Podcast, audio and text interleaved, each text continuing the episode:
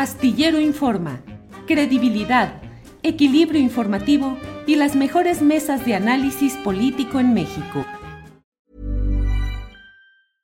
Hey, I'm Ryan Reynolds. At Mint Mobile, we like to do the opposite of what Big Wireless does. They charge you a lot, we charge you a little. So naturally, when they announced they'd be raising their prices due to inflation, we decided to deflate our prices due to not hating you.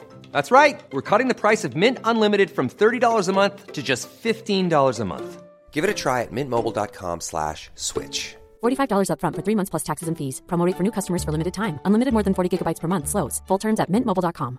Many of us have those stubborn pounds that seem impossible to lose, no matter how good we eat or how hard we work out. My solution is PlushCare.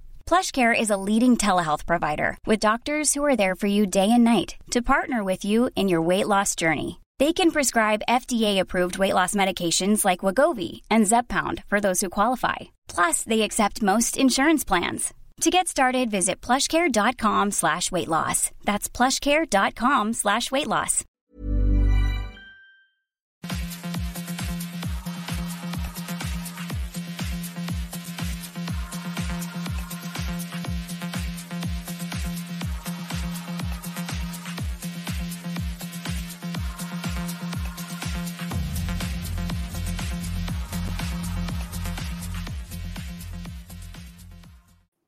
La una de la tarde, la una de la tarde en Astillero Informa. Gracias por acompañarnos en este esfuerzo informativo que le lleva lo más relevante en las noticias, eh, debate, mesas de discusión, todo lo que nos ayuda a tener el panorama de lo que sucede en nuestro país. Hoy es un día cargadito, cargadito de información. Está sesionando la Corte de Justicia de la Nación la Suprema Corte en el caso relacionado con el fiscal general de la República, Alejandro Kertz, y sus familiares políticos, en este caso tan polémico que hemos conocido. Está este, en este momento está sucediendo ello.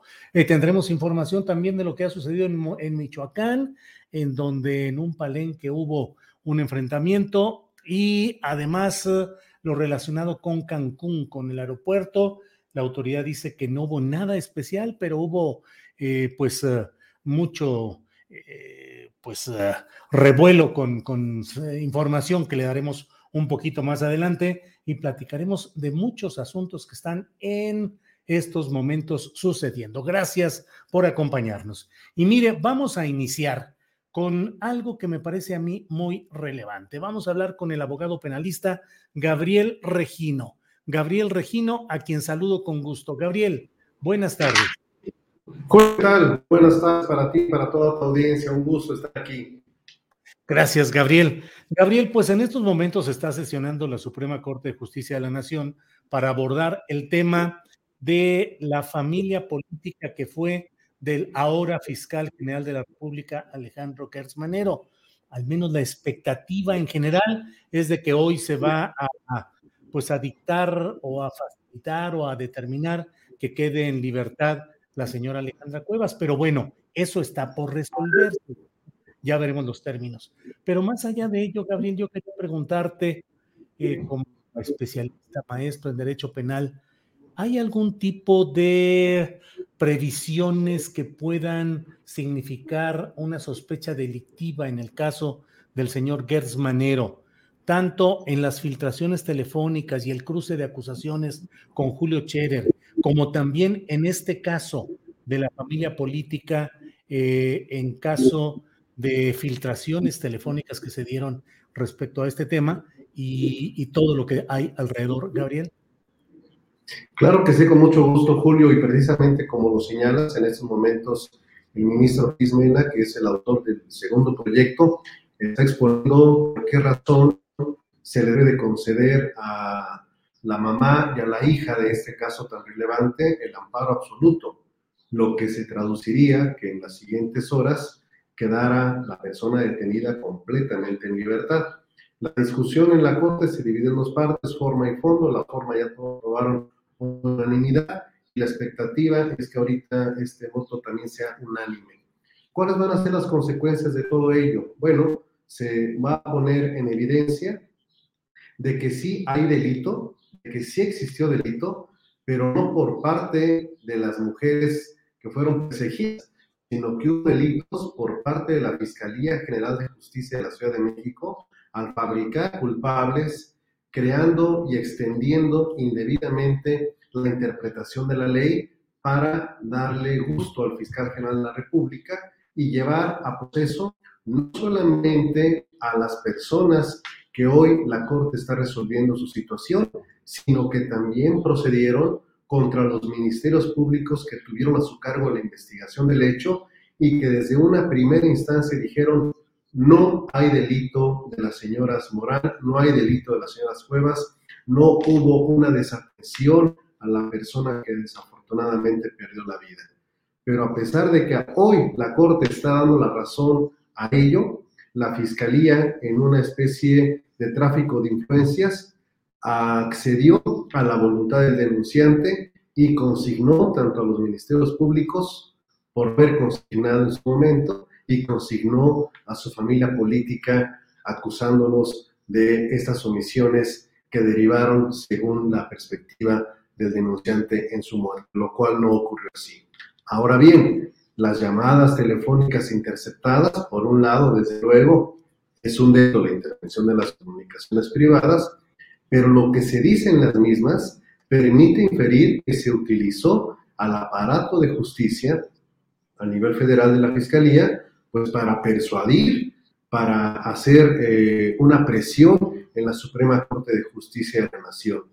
Y esto es así porque si hoy la Corte está diciendo que no existió delito y que el amparo debe ser de fondo, ¿por qué no lo dijo desde hace dos semanas? Algo ocurrió de lo que tiene que ver con ese audio filtrado. Es decir, si se estaba cabildeando, se estaban consiguiendo ministros para que esto que está por ocurrir no ocurriese. Gabriel, y todo esto de lo que estamos hablando, bueno, parece absolutamente impropio de alguien que ejerza una función tan relevante y tan importante como es la de la Fiscalía General de la República. Eh, la posibilidad de instaurar a partir de lo que suceda hoy acusaciones por de delitos, eh, presuntos delitos cometidos por Gers Manero, ¿es algo que debe iniciar la autoridad por sí misma o a petición de parte? Bueno, eh, estamos ante un grave problema porque el fiscal no se puede investigar a sí mismo. Y recordemos que en esto también la Fiscalía de la Ciudad de México lleva corresponsabilidades. Pero la Fiscalía de la Ciudad de México tampoco se podría investigar a sí misma. Entonces, aquí lo oportuno es que, de acuerdo a lo que diga la Corte, porque la Corte lo puede decir en su resolución que está discutiendo, decir que se investiguen los responsables. ¿Quién tendría que investigarlos? Estamos ante dos posibilidades. Una, por lo que hace la Fiscalía General, lo puede investigar una comisión del Senado, porque es ante el Senado ante quien responde políticamente el fiscal general. Y en el caso de la Ciudad de México, una comisión en el Congreso local, para determinar si han violado y han incumplido ambos fiscales con sus responsabilidades. Y de ser así, tendrían que tomar la decisión de removerlos de ese cargo para que puedan enfrentar, en su caso, un proceso penal por los posibles delitos de tráfico de influencia, eh, contra eh, la administración de justicia, abuso de autoridad, etcétera. No hay antecedente de un momento en el cual los titulares de la Fiscalía o en su caso antes la Procuraduría Federal y la de la Ciudad de México tuvieran que pedir permiso para ser investigados, Gabriel? No hay antecedentes en el México moderno reciente de una situación de esta naturaleza. No la hay, y máxime que ahora con un caso que independientemente de la legitimidad que tiene la víctima o denunciante, pues hay que recordar que esa víctima o denunciante, pues coincidentemente detenta uno de los poderes y autoridades más importantes del país, que es la Fiscalía General de la República. Entonces, esta mezcla de intereses, esta mezcla de acciones y esta confabulación política entre las autoridades de la Ciudad de México y la FGR, pues le echaron a perder la vida por más de 560 días, o no sé, no tengo la exacta de los números de días que lleva privada de la libertad de esta mujer de la tercera edad, y a la otra, pues que está prácticamente a la fuga. Entonces, también aquí hay que preguntarnos junto con el auditorio, ¿esto se va a acabar con un, usted disculpe?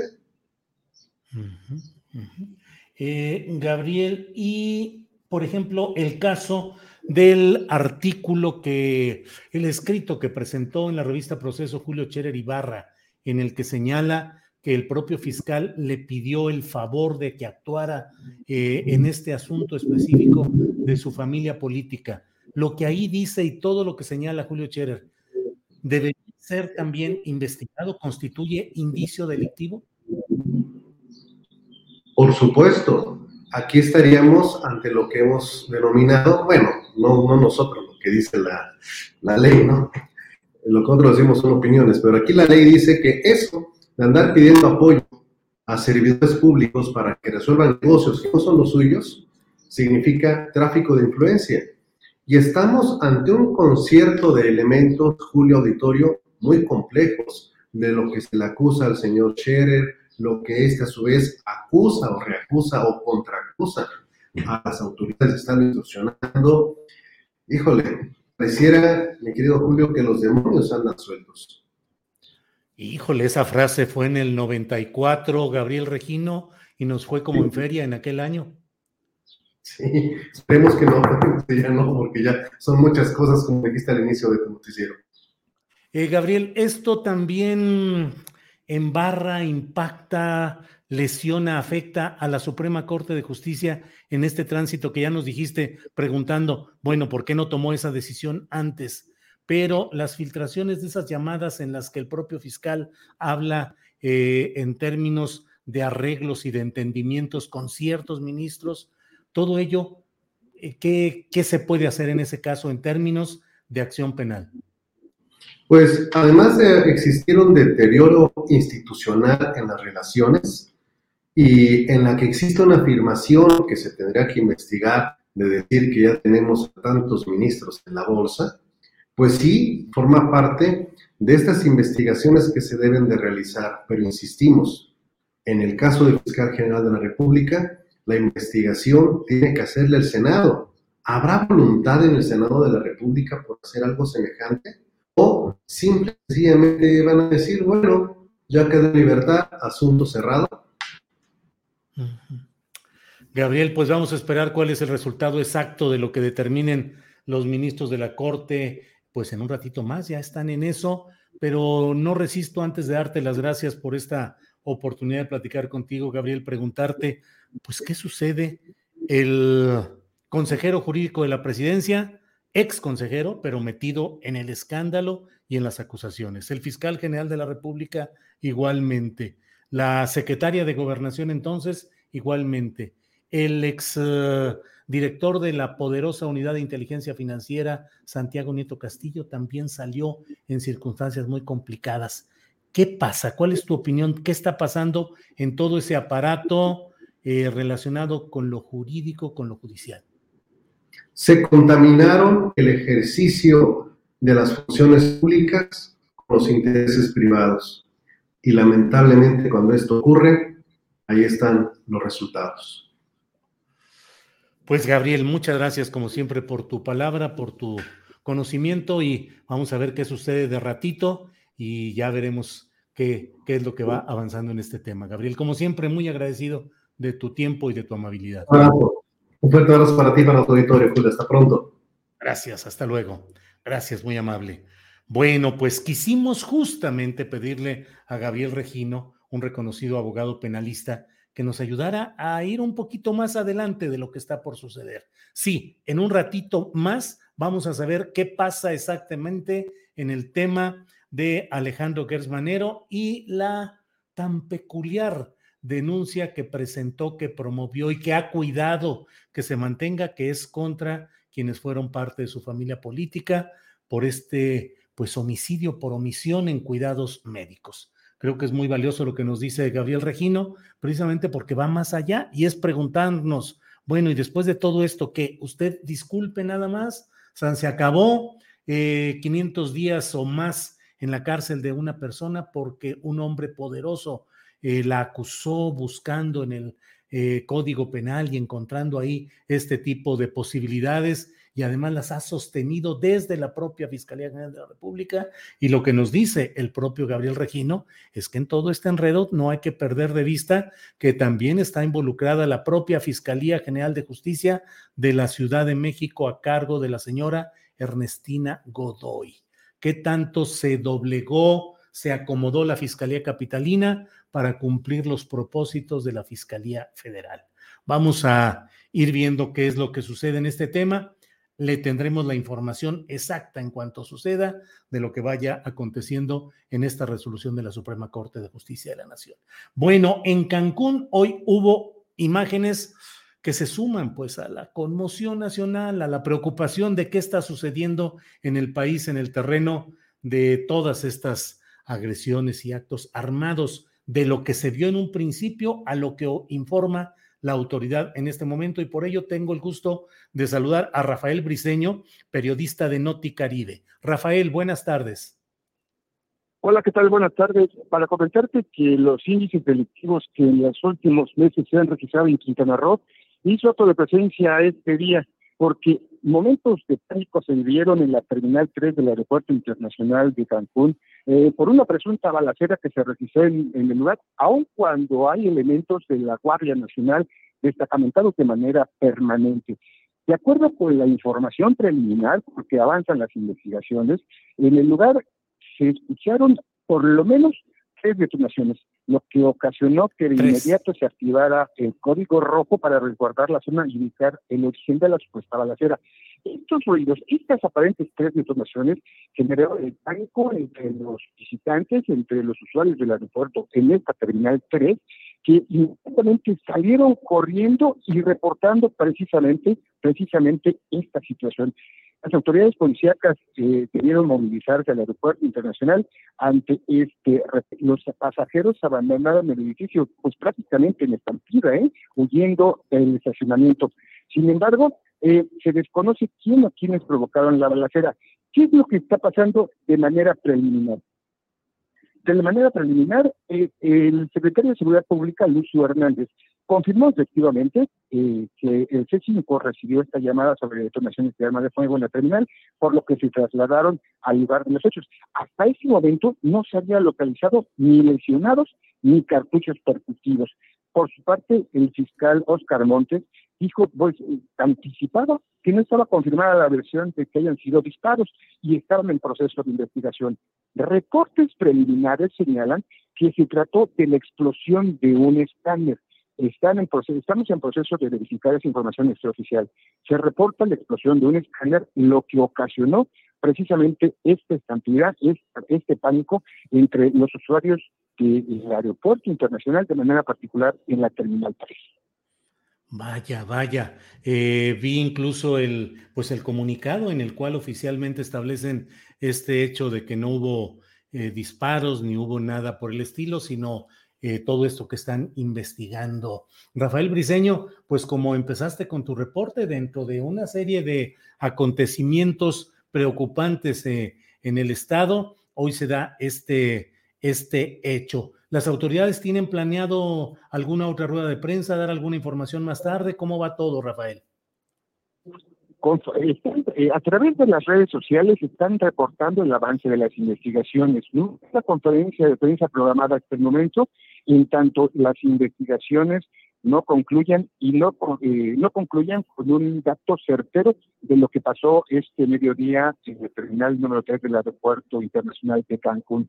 Bien, hay que señalar, los, esos acontecimientos y el psicosis que hay en Quintana Roo, en la zona norte del estado, pues se debe precisamente a las ejecuciones, a las agresiones que se han registrado en los municipios de Puerto Morelos, en el municipio de Solidaridad de Tulum, de Benito Juárez.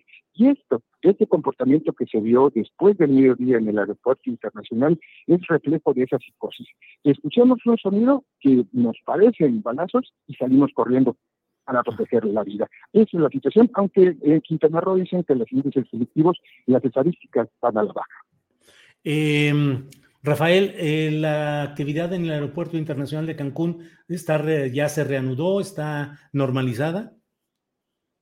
En la terminal número 3 se están manteniendo los protocolos de seguridad ante eh, mientras avanzan las investigaciones sobre este sobre este hecho. Mientras tanto, la terminal y el aeropuerto internacional continúa con las operaciones de acuerdo con el reporte, un promedio de 500 operaciones diarias registra el aeropuerto internacional de Cancún. En el caso de la terminal número 3 están avanzando, pero con los protocolos de seguridad, sobre todo por este por este hecho. Bien, pues Rafael Briceño, agradecemos mucho de verdad el reporte oportuno y puntual que nos has dado y estaremos atentos a lo que suceda en esa entidad donde efectivamente pues tantas cosas suceden que cuando se escucha un ruido extraño todo hace suponer que las cosas van marchando mal. Pero Rafael, pues muchas gracias y estamos atentos aquí a, lo que vaya sucediendo. Por supuesto, aquí estamos pendientes desde el Caribe mexicano. Muy bien, gracias Rafael Briceño, periodista de Noti Caribe. Le agradecemos este reporte puntual de lo que ha sucedido por allá. Y bueno, pues le voy diciendo que además, ya sabe usted, eh, lo sucedido hoy en, en Michoacán, en Michoacán, donde eh, pues hubo otra vez eh, actos. el presidente dijo que había sido un enfrentamiento entre grupos eh, lo cierto es que en un palenque de Sinapecuaro eh, hubo pues eh, disparos, quedaron 16 hombres y tres mujeres, perdieron la vida en ese palenque clandestino. eso sucedió en una localidad denominada Las Tinajas, en este municipio de Sinapecuaro, Michoacán. según los primeros reportes, lo que se ha ido difundiendo, eh, un grupo llegó, irrumpió, entró a ese sitio, a ese palenque clandestino y abrió fuego, de tal manera que, bueno, pues son ya 20, al menos los reportes que se han estado dando, los más recientes, hablan de 20 personas en estas circunstancias. Bueno, pues miren, vamos a pasar revista a otros asuntos, eh, ¿qué le digo? Pues asuntos eh, interesantes en materia de información de este día. Ya lo sabía usted, ya se lo imaginaba. ¿Qué cree la sorpresota en Nuevo León? Que dice el señor gobernador Samuel García que hombre, que si Mariana no quiere ser candidata a senadora, que por qué no se anima, que estaría muy bien. Digo, la señora Mariana Rodríguez, que ocupa un cargo público como titular de una oficina que se llama Amara Nuevo León o algo así. Amar, que obviamente está relacionado con Amar, Amar y Ana Rodríguez. Mariana Rodríguez, que ha sido la constructora de la parte mediática y de popularidad electoral de Samuel García. Entonces, pues hoy hubo este pronunciamiento de este personaje. Ya sabe usted cuántos asuntos, cuántos ruidos y cuántas ocurrencias han tenido, no solamente la del niño que sacaron de fin de semana del sistema DIF eh, de Nuevo León para tener la oportunidad de estar un rato, un fin de semana con él y devolverlo el domingo, creo que fue de inmediato. Bueno, pues ahí está, para quienes crean que no se repite eh, esos escenarios, así como Marta Sagún quiso ser la sucesora del propio Vicente Fox y como en otros casos se ha dado la pretensión de esposas que quieren ocupar el cargo público al que llegó el esposo, bueno, pues ahí está Mariana Rodríguez, que bueno, pues ella dirá, pues es Samuel el que me está proponiendo, yo no he dicho nada, vamos a ver qué sucede y si es que en este tipo de casos como en otros hay eh, pues el, el, acto de los... Um, em, eh, de la autoridad electoral que advierta si esto es un temprano posicionamiento electoral rumbo a 2024. Bueno, pero no cree usted que eso termina ahí. Hay otro caso norteño también y de brincoteo político. Resulta que la senadora que llegó por Morena, Lili Telles, que luego renunció a Morena y que se renunció pues a la bancada de Morena, nunca se afilió a Morena, pero llegó ahí por eh, el apoyo de Alfonso Durazo, ahora gobernador del estado, por el apoyo del propio candidato presidencial eh, Andrés Manuel López Obrador y por Morena y el morenismo, y luego les dijo adiós y se convirtió en una furibunda opositora de Morena, del 4T, de la 4T, de López Obrador. Bueno, pues ahora Lili Telles ya tomó decisión política y se ha afiliado al partido Acción Nacional. Dice, eh, eh, esto lo, lo anunció el propio PAN, y dijo, la senadora Lili Telles anunció su decisión de afiliarse a nuestro partido. En equipo trabajaremos para ser la mejor alternativa, defenderemos nuestros valores y construiremos un mejor México para todas y todos. Marco Cortés también anunció la bienvenida, ahí lo tenemos en imagen, dice, me da mucho gusto tu decisión de afiliarte a Acción Nacional. Reconozco tu trabajo, tu compromiso con nuestros ideales y sé que juntos vamos a seguir defendiendo a México. Bueno, pues ya lo sabe usted, Lili Telles, conductora de programas en Televisión Azteca, eh, celosa entrevistadora como en aquella ocasión en la que entrevistó al entonces ocupante de Los Pinos, Enrique Peña Nieto, con una mirada profunda y una actitud aguerrida, viéndolo directamente y diciéndole, ¿cómo junta usted valor para hacer todo lo que hace en bien de México? Algo así fue lo que le dijo en una pregunta que cimbró a Peña Nieto. Pues, ¿cómo le preguntaban una cosa tan complicada, tan peliaguda? ¿Cómo juntaba valor para ser el gran presidente de México que estaba haciendo? Eh, bueno, pues eh, la invitaron, es en esa recolección que luego hace Morena de candidaturas de las que luego se arrepiente. La hicieron candidata a senadora por Sonora, eh, ganó a nombre de Morena hay fotografías y mensajes muy amables con el eh, entonces candidato López Obrador, levantándole la mano, apoyándolo, y luego pues dio el cambio, se ha convertido en una adversaria central contra Morena y la 4T y López Obrador, y ahora ya formalmente se afilia al propio partido Acción Nacional.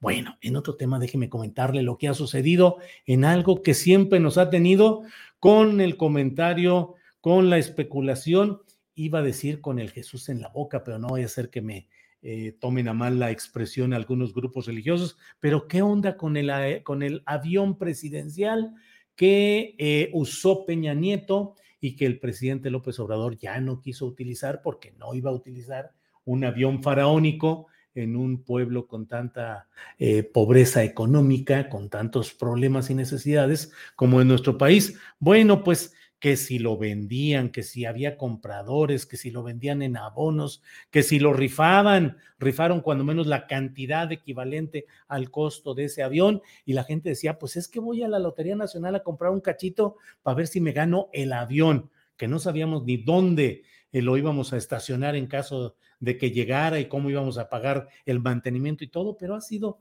un, un, una, un elemento de la iconografía política de este sexenio, el avión presidencial. Bueno, pues ha informado ya el presidente de la República que este avión presidencial, y leo lo que en el Sol de México ha publicado Rafael Ramírez, eh, el presidente López Obrador informó que el avión presidencial José María Morelos y Pavón se enviará al Aeropuerto Internacional Felipe Ángeles en Santa Lucía, Estado de México, para ponerlo en renta pues no se ha podido vender. Dijo el presidente, se va a entregar el avión para que puedan rentarlo y que se utilice para que no esté sin volar y que pueda tener ingresos su renta para pagar sus gastos y el mantenimiento. Ya tomamos esa decisión. ¿Cómo ve? Eh, si alguien quiere llevar a sus familiares y amigos a Cancún por sus 15 años o cumpleaños o boda, o una empresa quiere dar un reconocimiento a sus trabajadores, lo rentan, se va a conservar como está. Es una cosa impresionante, muy lujoso, de modo que es una experiencia, dijo en la promoción de todo este asunto, se dijo hoy en la mañana. Así es que, pues si usted tiene interés, ya sabe, para cualquier, para, como decían de aquella aquellos pollos rostizados llamados el pollo loco, que decían que era para bodas, cumpleaños, 15 años y lo que fuera necesario, ahí estaba ese servicio. Igual aquí puede usted tener su avión pollo loco para fiestas, cumpleaños, 15 eh, años, bodas, lo que necesite, lo puede rentar. ¿Qué va a pasar con todo esto? No lo sabemos, pero por lo pronto va a Santa Lucía y va al control de las Fuerzas Armadas. Y bueno, Mire usted, le voy a comentar de algo que usted sabe que ha llenado todos los espacios mediáticos, todos los portales, que bueno, le quitó incluso eh, la atención a un momento especialísimo de la entrega de los Oscar ayer de estos premios a la cinematografía, sobre todo a Estados Unidos, que son ellos, es como la, el fútbol americano que hacen el Supertazón Mundial o como la Serie Mundial de Béisbol, aquí también los premios Oscar centrados en la cinematografía realizada con capital o con presencia o dominio estadounidense y luego dejan una parte para películas extranjeras, es decir, para el resto del mundo. Bueno, pues en este terreno ya vio usted lo que sucedió ayer con Will Smith, el famoso actor que acomodó una bofetada al al comediante que llevaba la conducción de ese momento, que fue Chris Rock. Todo eso ha generado una enorme discusión, le digo, al grado de que opacó, dejó en segundo plano la concurrencia en esta ceremonia eh, eh, eh, a 50 años de la emisión de la película fundamental llamada El Padrino. Bueno, pues estuvieron ahí tanto Francis, Francis Ford Coppola como el propio Robert De Niro y Al Pacino. Y bueno, pues nada tuvo la resonancia que el cachetadón que le dio a Will Smith a Chris Rock. Ya en un rato más, deje ya que pasemos por ahí de las dos de la tarde, eh, que esté con mi compañera de conducción, Adriana Buentello, le voy a preguntar a ver qué es lo que opina de todo esto, porque ayer se dio una gran discusión. ¿Es correcto que un machín ring, que, un, que el varón salga a defender a la mujer? Hizo bien el varón Smith en salir y acomodarle una bofetada a este cuate. Ayer que estábamos aquí en casa analizando y comentando el tema, decíamos, ¿qué hubiera sucedido si en lugar de que Will Smith se hubiera parado, le hubiera acomodado el bofetón y le hubiera dicho lo que le dijo cuando regresó al asiento? ¿Qué hubiera sucedido si en lugar de ello, quien se hubiese levantado y le hubiera dado la bofetada, hubiese sido la propia esposa de Will Smith y hubiera dicho eh, que era por todo eso que estaba diciendo respecto a ella.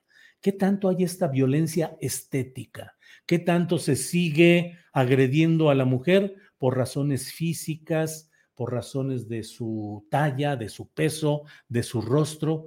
Eh, ¿Qué tanto el hecho que protagonizó ayer Smith es un hecho que agrega fuerza a la conducta del hombre como el ser que tiene que salir al frente y defender a la mujer. Hay mucho que platicar y bueno, aunque sea un poco eh, ya en el contexto de lo que hablaremos más tarde, lo platicaré con Adriana Buentello y con todos ustedes que veo que están enviando también comentarios a través del chat.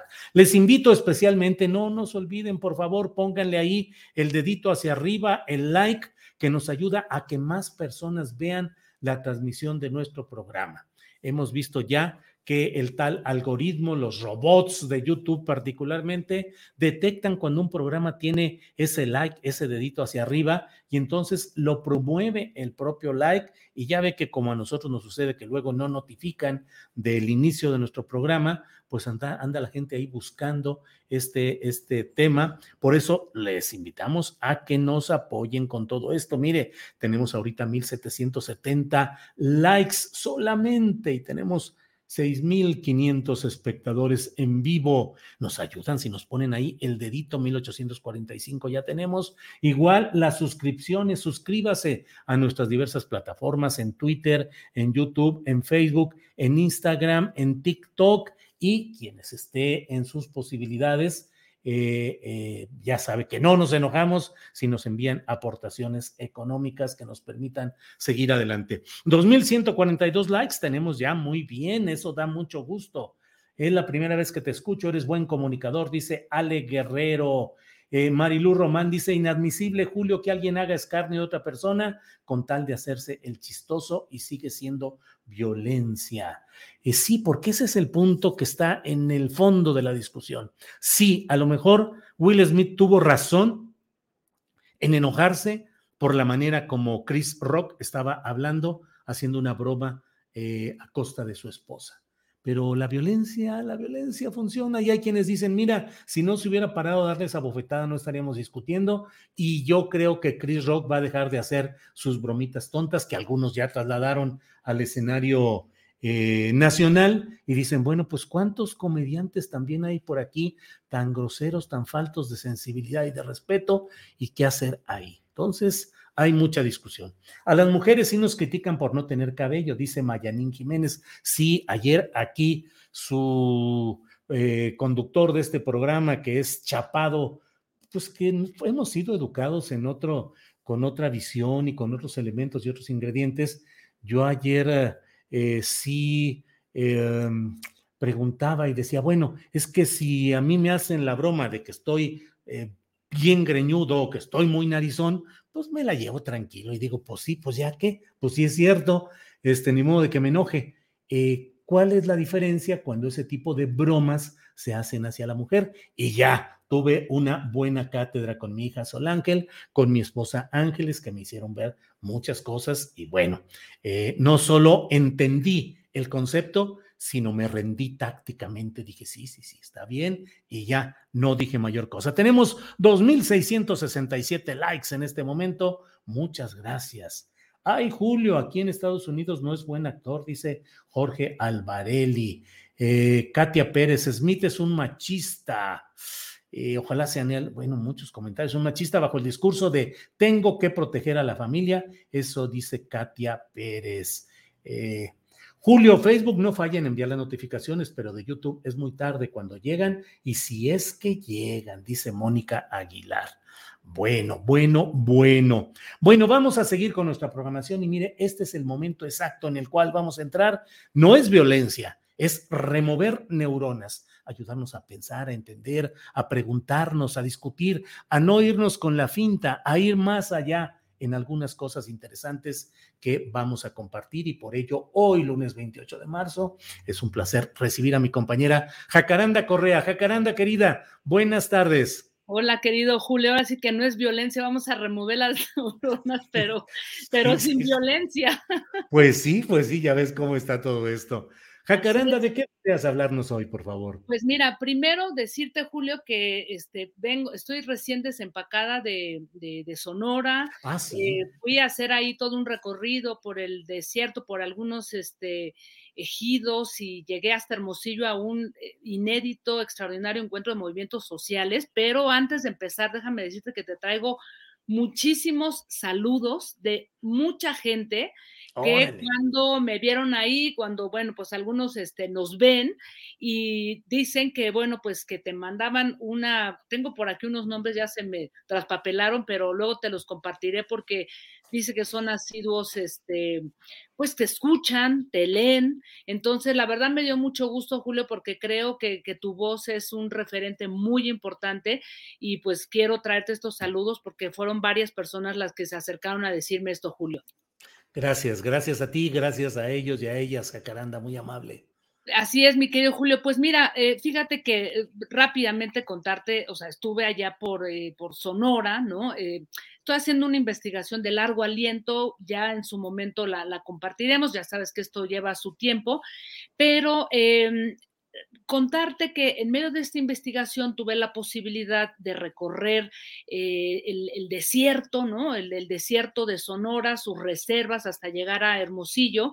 Y no sobra decir que eh, que ese, ese territorio pues es considerado uno de los más valiosos en el mundo, según nos explicaban ambientalistas, eh, por su biodiversidad y por su, porque su preservación de alguna manera juega un papel fundamental en el equilibrio del medio ambiente, Julio. Sin embargo, es uno de los territorios más saqueados y lastimados este, ambientalmente, socialmente, también por grandes consorcios empresariales, ¿no? Que pues apuntalan mineros que ejercen esta actividad a, cielo abierto, Julio, despojando de tierras a ejidatarios, contaminando, rompiendo el tejido social y todo esto lo hacen con formas que violentan el Estado de Derecho, Julio. Realmente es impresionante ver y escuchar la cantidad de casos en donde se están enfrentando a, pues, a estas grandes eh, empresas, ¿no? Y el problema es que todo esto, o sea, esta impunidad eh, que rodea y que abraza sobre todo a dos, dos grupos eh, importantes, que es Grupo México y Grupo Peñoles de Bayeres, ¿no? Que bueno, recientemente murió, pero ahora su hijo está al frente de, de estas empresas. Bueno, todo, toda esta impunidad, Julio, está abrazada y está eh, apuntalada, digámoslo así, por la ley minera que data desde los años 90 y que fue eh, decretada en, épocas de Salinas de Gortari y es una, es una ley que cumple con una serie de, de situaciones dentro de, un, de políticas neoliberales que pues hoy los eh, ejidatarios y muchas personas afectadas por la minería dicen, pues ¿dónde está esa promesa de campaña del presidente Andrés Manuel López Obrador que dijo iba a transformarla?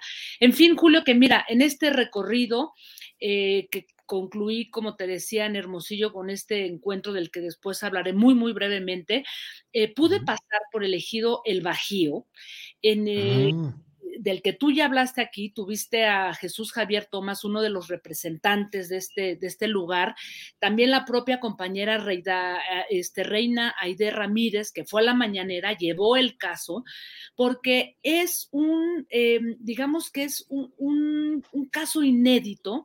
Eh, que de alguna manera ejemplifica, llamemos esta eh, lucha bíblica de David contra Goliat, porque le ganaron hace 10 años un juicio a la minera Penmont, que es propiedad de Bayeres.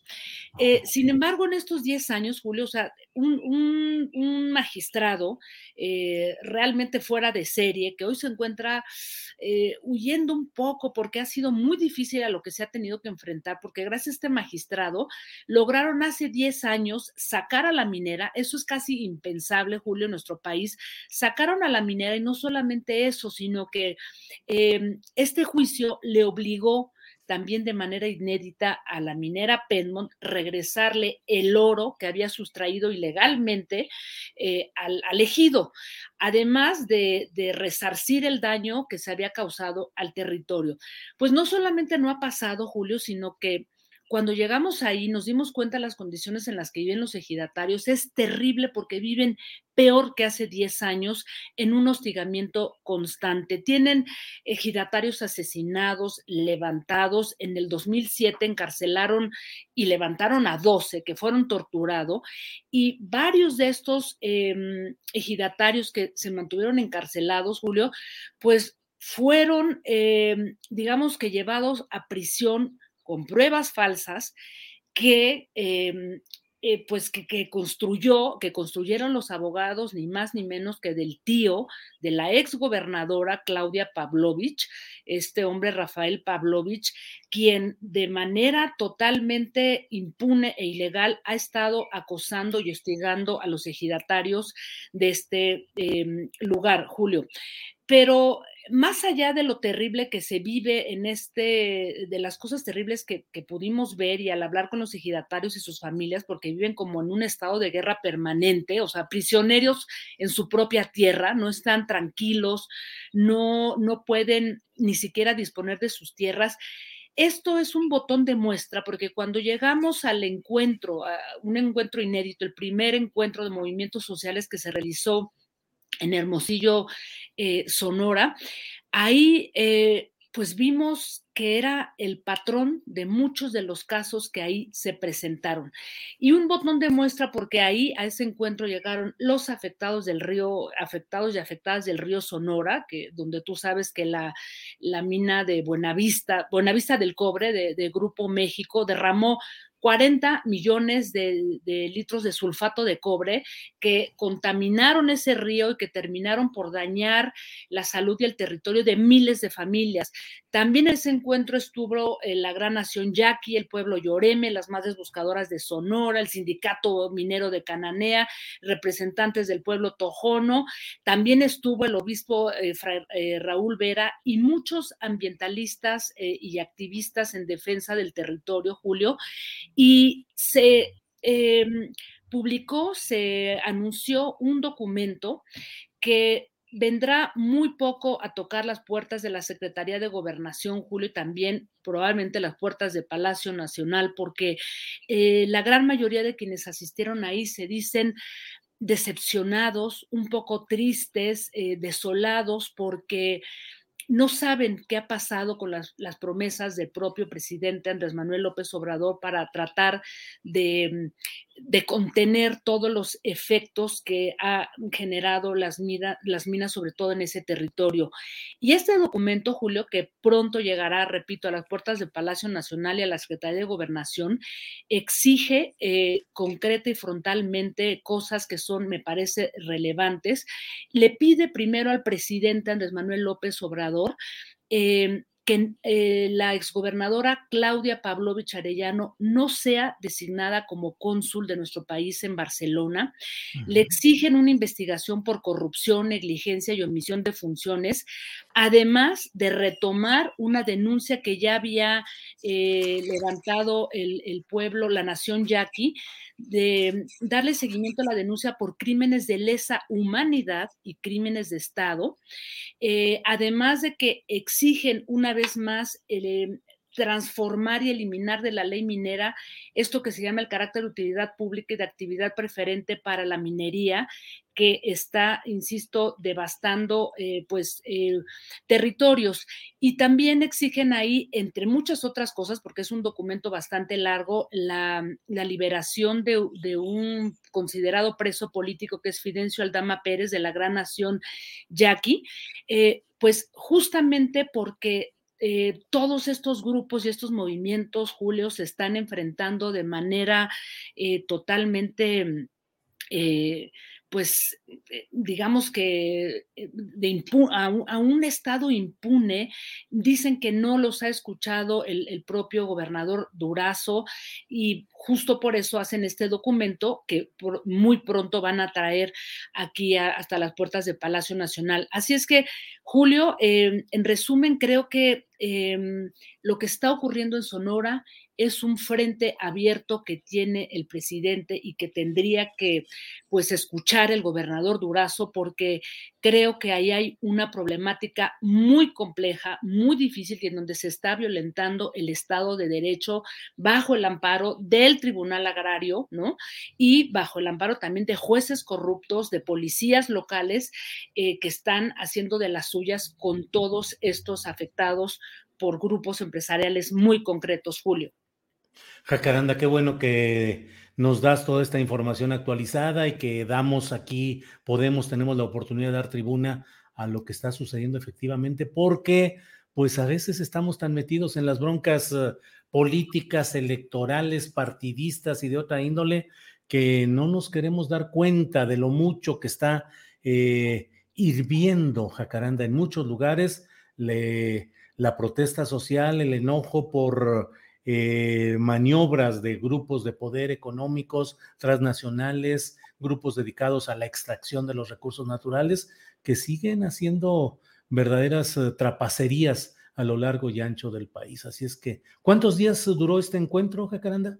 Eh, duró tres días de jueves, jueves, viernes y sábado, 24, 25, 26, eh, y muy interesante porque ahí no hubo ni demagogia ni propaganda, simplemente grupos colectivos de personas afectadas, y pues fue muy interesante escucharlo, Julio, porque pues aquí ya lo hemos eh, conversado en varios eh, momentos, en varias ocasiones, y a propósito de, de, todas estas alertas que se hacen sobre cambio climático, que no es posible revertir esto mientras haya intereses corporativos que estén por encima de la ley, Julio. Así es que de nada sirven las alarmas este, de que estamos este, en medio de un, de, un clima de, emergencia ambiental si tenemos territorios como, como el desierto de Sonora, tan biodiverso, tan rico, pues que está siendo devastado y además de manera totalmente impune y bajo el amparo pues de, de jueces y de...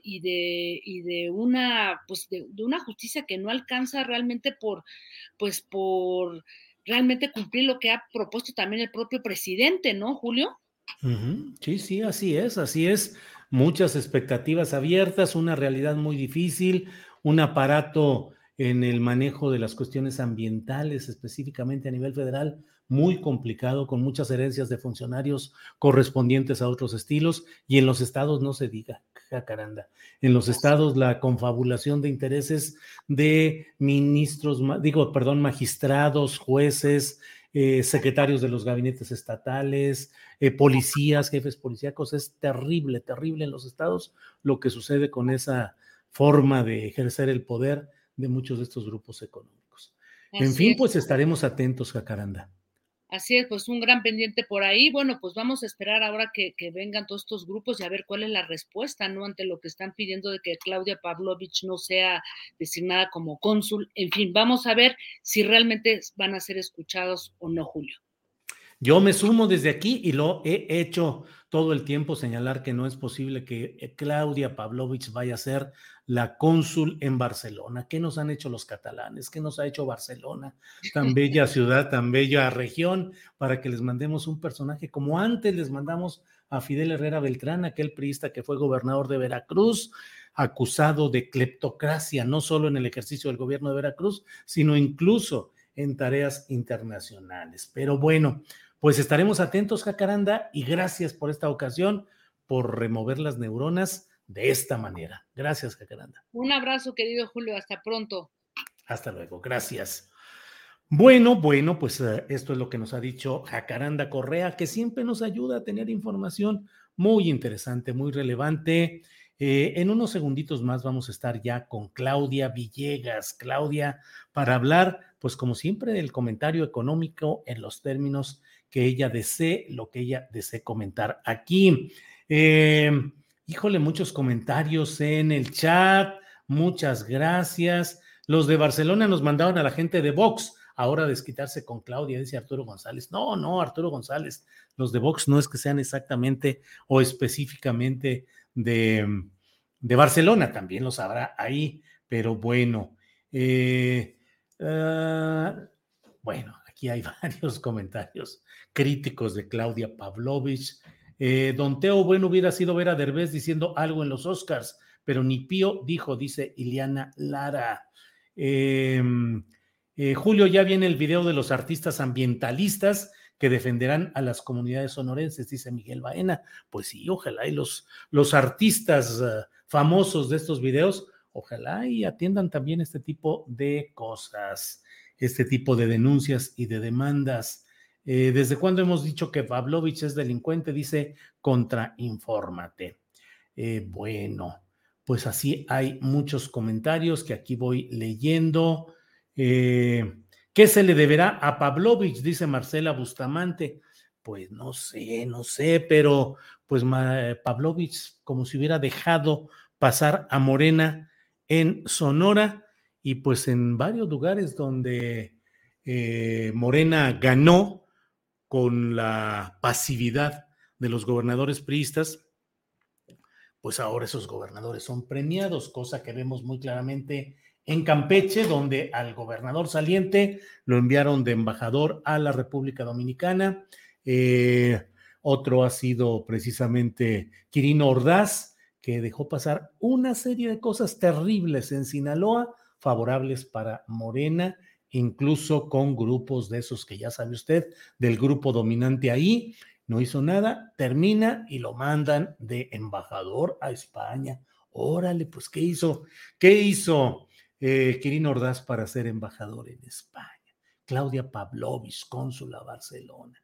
Bueno, bueno, bueno. ¿A dónde se van a ir los próximos? ¿A dónde se va a ir Omar Fayad de Hidalgo? ¿A dónde se va a ir eh, Alejandro Murat de Oaxaca? Entre otros.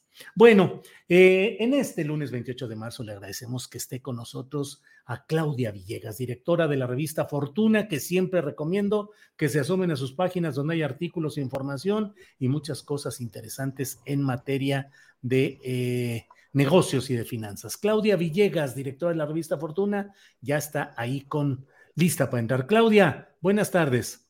Muy buenas tardes, Julio. Una disculpa, pero nos ganó un poquito el tráfico y ya no pudimos llegar a nuestro escritorio, pero aquí estamos, listos, Julio.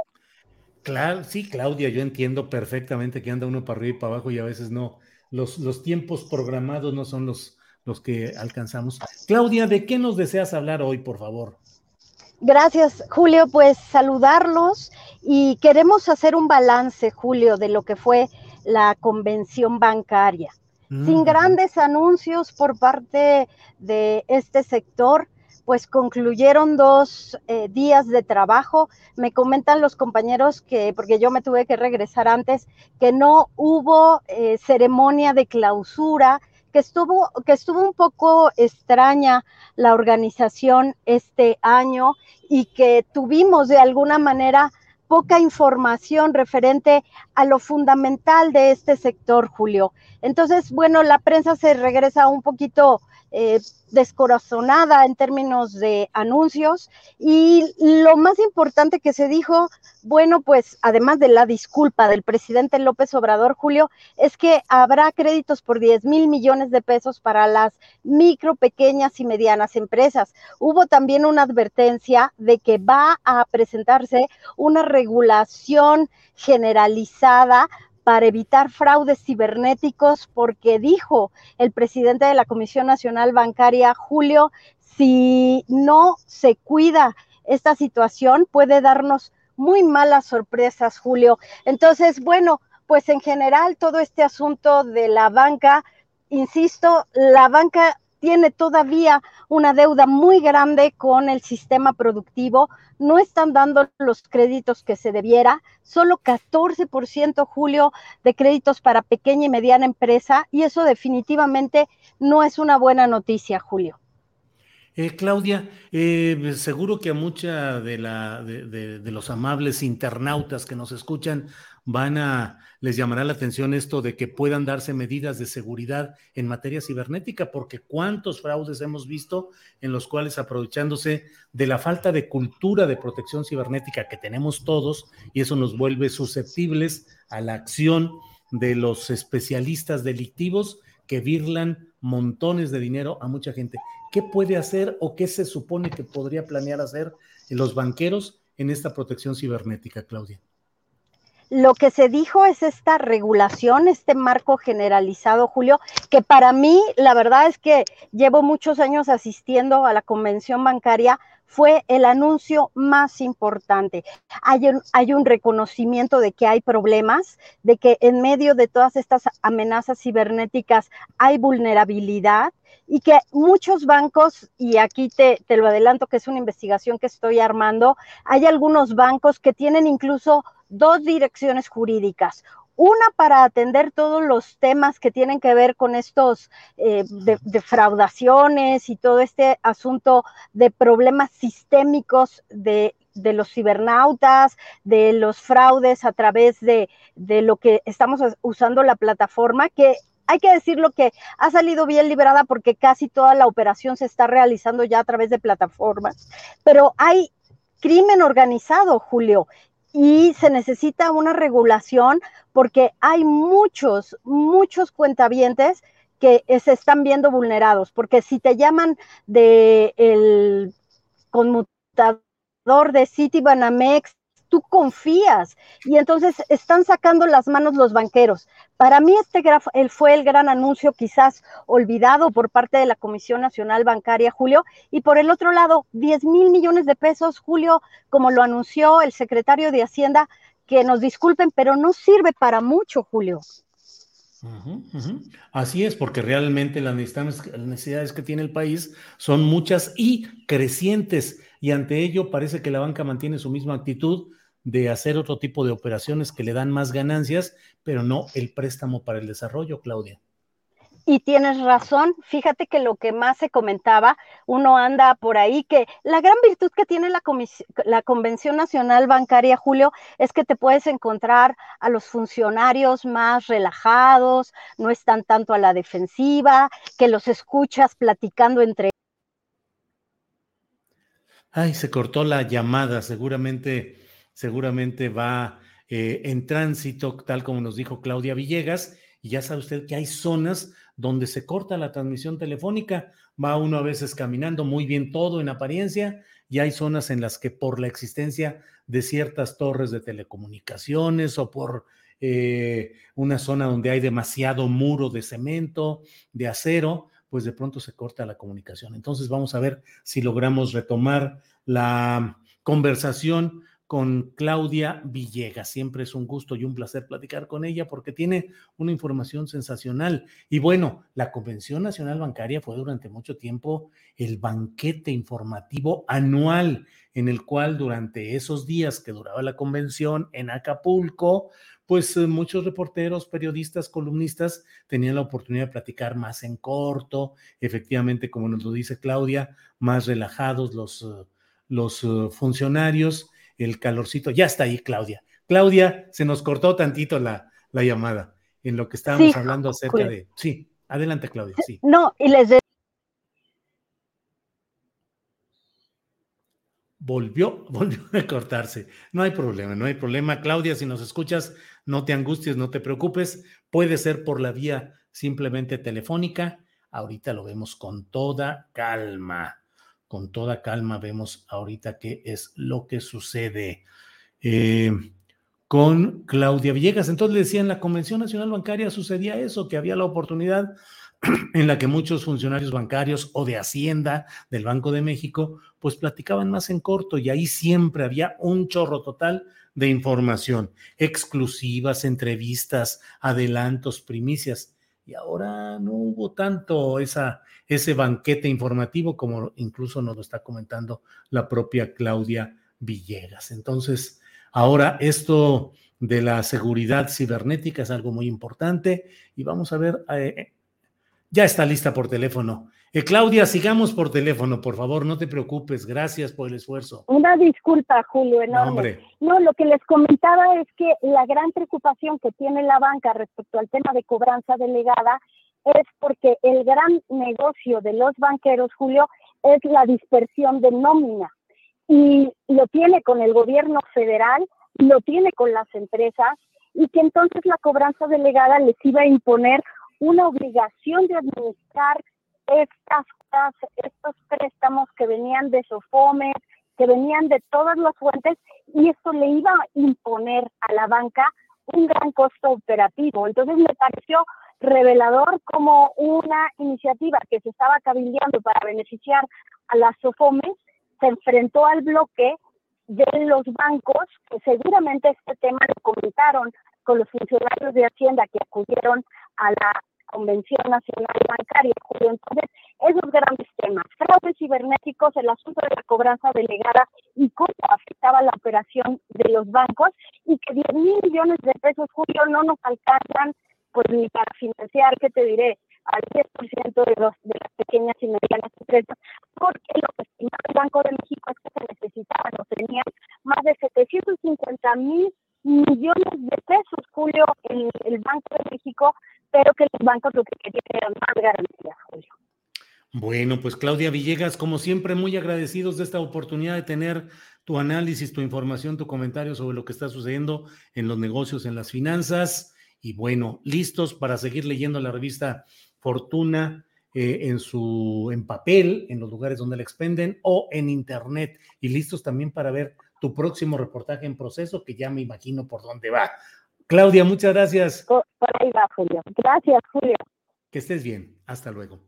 Bien, pues esa ha sido Claudia Villegas, directora de la revista Fortuna. Ya sabe usted que la puede leer en www.revistafortuna.com.mx. Bueno, bueno, bueno, pues tenemos, déjeme ver, eh, tenemos a continuación una entrevista con Marta Bárcena. Ella es ex embajadora de México en Estados Unidos, embajadora eminente. Así es que vamos, Andrés Ramírez, con esta entrevista, por favor. Eh, bien, pues hoy tenemos la oportunidad de platicar con la embajadora eminente Marta Bárcena, eh, especialista, conocedora de los asuntos internacionales, una voz que hemos tenido aquí en Astillero Informa para analizar con todo el profesionalismo y la calidad de ella lo que va sucediendo en la política internacional y la conducta, la postura de nuestro país y sus autoridades. Marta, buenas tardes. Buenas tardes, Julio. Es un gusto estar de nuevo contigo y con tu auditorio aquí en Astillero Informa. Muchas gracias, Marta.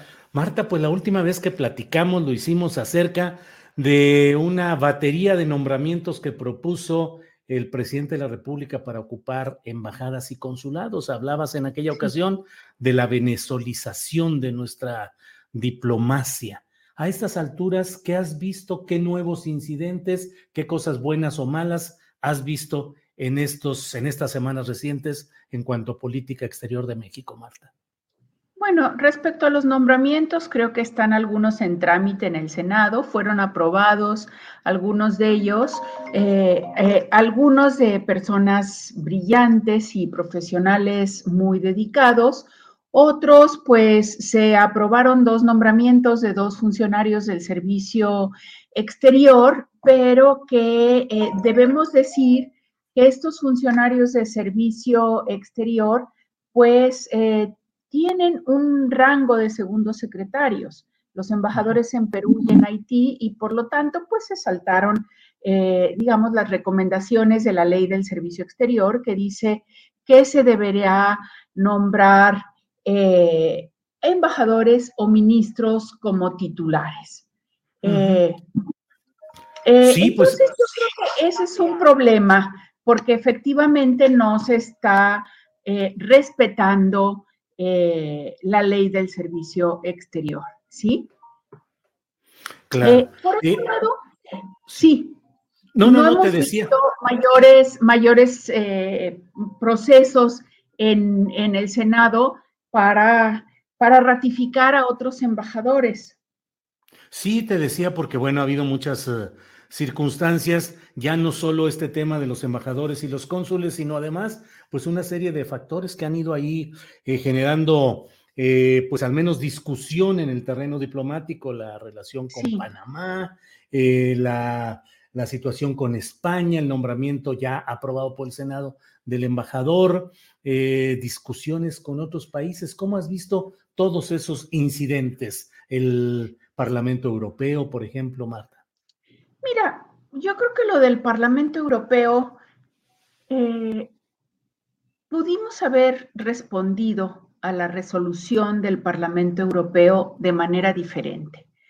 Eh, en primer lugar, una de las funciones de la misión permanente de México ante la Unión Europea, con sede en Bruselas, es tener un diálogo muy estrecho con el Parlamento Europeo. Por diversas razones, entre lo que tuvo que ver la pandemia del COVID, creo que es claro y evidente, Julio, que ese diálogo no se dio con la fluidez que solía existir antes, eh, eh, esa relación entre el Parlamento Europeo y la misión. Porque es una función de la Embajada, de la Misión Permanente de México ante la Unión Europea, estar pendiente de las resoluciones que se están cocinando sobre el país y entonces hablar con los parlamentarios para informarles eh, el punto de vista mexicano. En este caso, en lo que se refería a los periodistas, informarles cuál es el estado de las investigaciones sobre los casos a los que la resolución hacía referencia.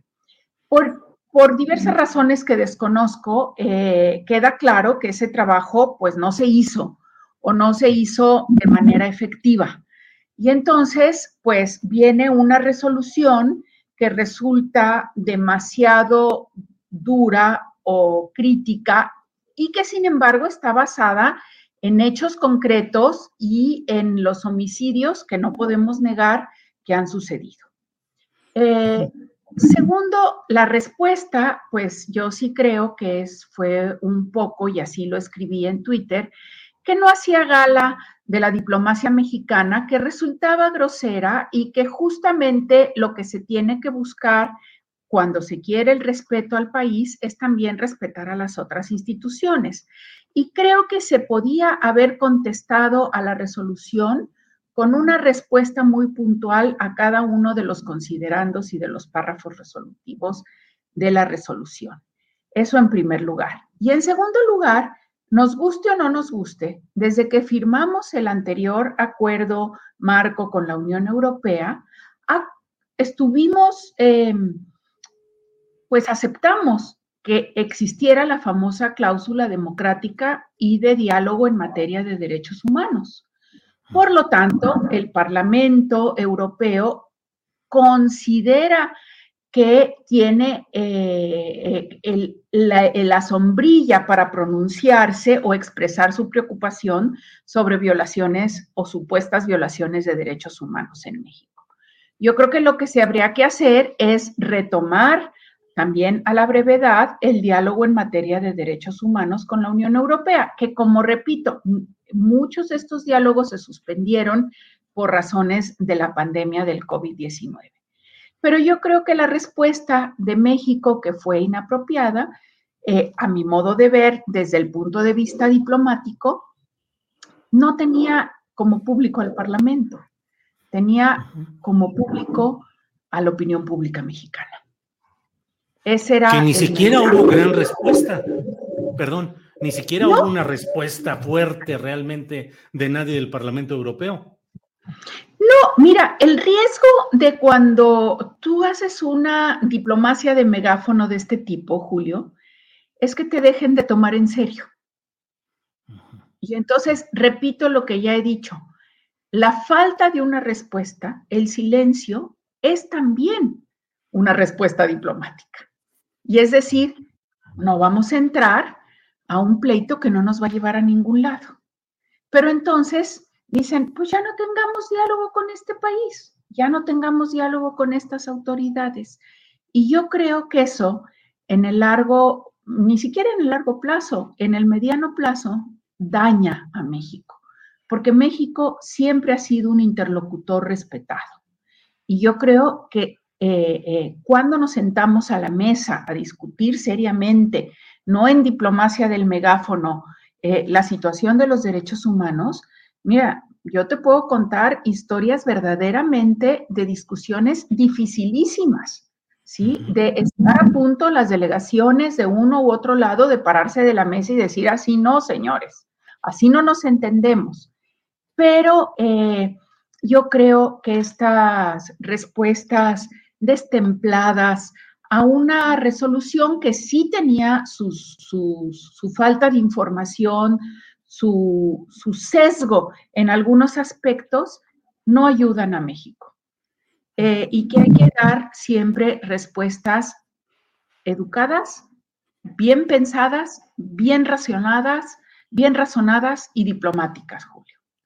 Marta, se ha ido endureciendo la situación con Estados Unidos en cuanto a declaraciones de uno y otro lado sobre todo relacionadas con la reforma eléctrica, declaraciones del propio embajador Ken Salazar. ¿Sientes que se ha ido agudizando cierta distancia o confrontación declarativa con Estados Unidos? Pues eso, eso parecería advertirse. Sobre todo eh, el comunicado de hace un par de días de la representante comercial de los Estados Unidos, la embajadora Catherine Tai, sobre una reunión que sostuvo tanto con las empresas como con algunos congresistas muy importantes y muy cercanos a México, como es Verónica Escobar, una congresista por la zona del Paso, sobre las políticas energéticas de México y sobre si esa política energética de México se compadece o no con lo que México firmó y aceptó en el Tratado México-Estados Unidos-Canadá. Eh, hay que recordar que una de las funciones de esta eh, oficina de representación comercial de los Estados Unidos es justamente la supervisión de la implementación del tratado y el preparar los informes que periódicamente se envían al Congreso sobre este cumplimiento del tratado, tanto por parte de México como de Canadá y de los Estados Unidos. Así que yo creo que e, ese comunicado oficial de la oficina del embajador Atay sí es preocupante y no podemos ahí sí argumentar que el embajador Atay no conoce el, Tratado México-Estados Unidos-Canadá, porque ella, Julio, era en el, en el gobierno pasado, en el gobierno del presidente Trump, ella trabajaba en el Congreso y era justamente la jefa de todo el secretariado del Comité de Medios y Procedimientos, que fue el comité que realmente llevó a cabo el seguimiento de las negociaciones del TEMEC. Si hay alguien en Estados Unidos que conoce el tratado al revés y al derecho y que sabe o que puede eh, buscar en qué parte México estaría violando o no ese tratado se llama Catherine Tai y es la comercial de los Estados Unidos en este momento. Así que ahí hay que tener mucho cuidado. Si ella manda este mensaje, es que están dispuestos a ir adelante y a decir, señores, si ustedes siguen con esta política o si se aprueba una reforma en estos términos, sí consideraremos que se está violando el espíritu y la letra del Tratado México-Estados Unidos-Canadá. Eh, Marta, respecto a, respecto a nuestra política, nuestra postura respecto al conflicto Rusia-Ucrania en particular, ¿qué opinas? Y en particular sobre las declaraciones del embajador Ken Salazar, el embajador de Estados Unidos, quien dijo que no es posible que tengamos una cercanía con Rusia y que como familia tenemos que unirnos y defendernos? Mira, yo dividiría el análisis en varios sectores. Uno, yo creo que la posición de México, que fue un poco ambigua al inicio, diciendo que se rechazaba el uso de la fuerza, después, tal como yo lo dije, se condenó enérgicamente la invasión porque era un acto de agresión de Rusia a Ucrania, se pidió el cese de hostilidades y la protección de la población civil y en esa línea ha seguido la acción de México en Naciones Unidas, la misión permanente de México en Nueva York, encabezada por Juan Ramón de la Fuente. Esa es la línea que ha mantenido en todos los debates del Consejo de Seguridad y la Asamblea. Una línea que ellos no se mandan a sí mismos, es decir, esa línea la reciben de la Cancillería y del propio presidente de la entonces, esto creo que está muy claro. Ahora, hay otra discusión respecto a si es ambigua la posición de México al no imponer sanciones a Rusia. Aquí hay que ser muy precisos, eh, Julio. La posición histórica y tradicional de México es que México impone sanciones solamente cuando estas sanciones son mandatadas por el Consejo de Seguridad de la ONU. Y no existe ese mandato por parte de Naciones Unidas. Uno, porque no hubo resolución del Consejo, obviamente porque Rusia la vetó. Hubo una resolución aprobada por 141 países en la Asamblea General, que México votó a favor, pero esa resolución no contenía ningún párrafo que impusiera sanciones. Luego entonces la posición de México se atiene a su tradición histórica y diplomática y al derecho internacional de que solo impone sanciones cuando estas sanciones son acordadas por Naciones Unidas. Si los países miembros de la OTAN o de la Unión Europea adoptan una posición de, imponer sanciones a Rusia, están en su derecho de hacerlo porque eh, esa decisión la tomaron en el marco de la organización regional a la que pertenecen. Pero México no pertenece a esa organización y por lo tanto México no está obligado a imponer sanciones. ¿Sí? De ahí que pues los turistas rusos podrán seguir llegando a México, nos guste o no nos guste. ¿Sí? Y eh, eh, en el tema de sanciones, a mí me parece que mantendremos la posición tradicional eh, de que eh, solamente cuando Naciones Unidas lo mande, entonces México impone sanciones. Ahora bien, esto es diferente a lo que se hizo en el Congreso. A mí lo que me sorprendió de la ah, instalación del Grupo de Amistad México-Rusia fue el tiempo, el momento en que se eligió instalarlo, Julio. Los grupos de amistad son, eh, históricamente han estado, eh, siempre se forman en cada congreso, pero a ver, ¿por qué justamente instalarlo en este momento tan álgido? ¿Por qué darle foro al embajador ruso para repetir pues lo que muchos consideramos las mentiras sobre la famosa de que no es una guerra sin una operación militar especial y de que esto es para evitar una guerra, bueno, como si no estuviéramos viendo las imágenes en televisión y diciendo que esto es para desnazificar a Ucrania. Bueno, er, y obviamente no lo hicieron por ingenuidad.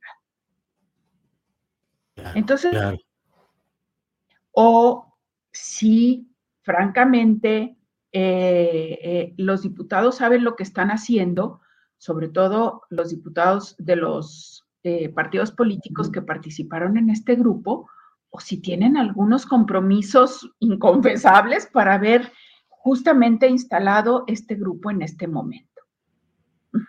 Claro. Marta, ¿y la postura específica del embajador Ken Salazar diciéndonos respecto a la cercanía con Rusia? Eh, en mi opinión, pudo haber tenido más cuidado en sus dichos. Porque, a ver, ningún embajador extranjero le puede decir a México, al gobierno de México y a su Congreso, qué hacer y qué no hacer, y con quién tener amistad y con quién no. Y yo creo que en este momento él pudo haber expresado eh, pues su pesar por la existencia de esta agresión rusa a Ucrania, por las víctimas civiles, expresar su sorpresa de que en la instalación del grupo no se hubiera reconocido o se hubiera condenado esa agresión, pero él no puede desconocer que las relaciones entre México y Rusia se remontan a muchos años atrás y que eh, a principios del siglo XX, la Revolución Mexicana y la Revolución Bolchevique fueron las dos grandes revoluciones sociales y las dos grandes eh, revoluciones que marcaron en buena medida, por una parte, el desarrollo de Europa y por otra parte, el desarrollo de América Latina. Y bueno, pues hemos tenido una historia de cooperación y de diálogo con Rusia y esa historia no se puede desconocer. Eh, y yo creo que eh, eh, la expresión de que México no puede ser cercana, cercano a Rusia, pues es una expresión desafortunada. pero yo creo que ahí faltó un poco de matiz para decir, en todo caso, me sorprende que México sea cercano al actual gobierno ruso, que es diferente y ya tiene un matiz diverso. Eh, eh, pero yo creo que eh, cualquiera, cualquier mexicano diría, a ver, nos corresponde a los mexicanos decidir quiénes son nuestros amigos y quiénes son quienes no lo son. Y creo que muchos mexicanos y el propio gobierno hemos sido muy claros en condenar la agresión rusa a Ucrania. Y en decir pues. que el grupo de diputados que instaló el Grupo de Amistad México-Rusia no lo hizo, eh, que tuvieron una falta de vergüenza y una falta de oportunidad en el tiempo, ¿verdad, Julio?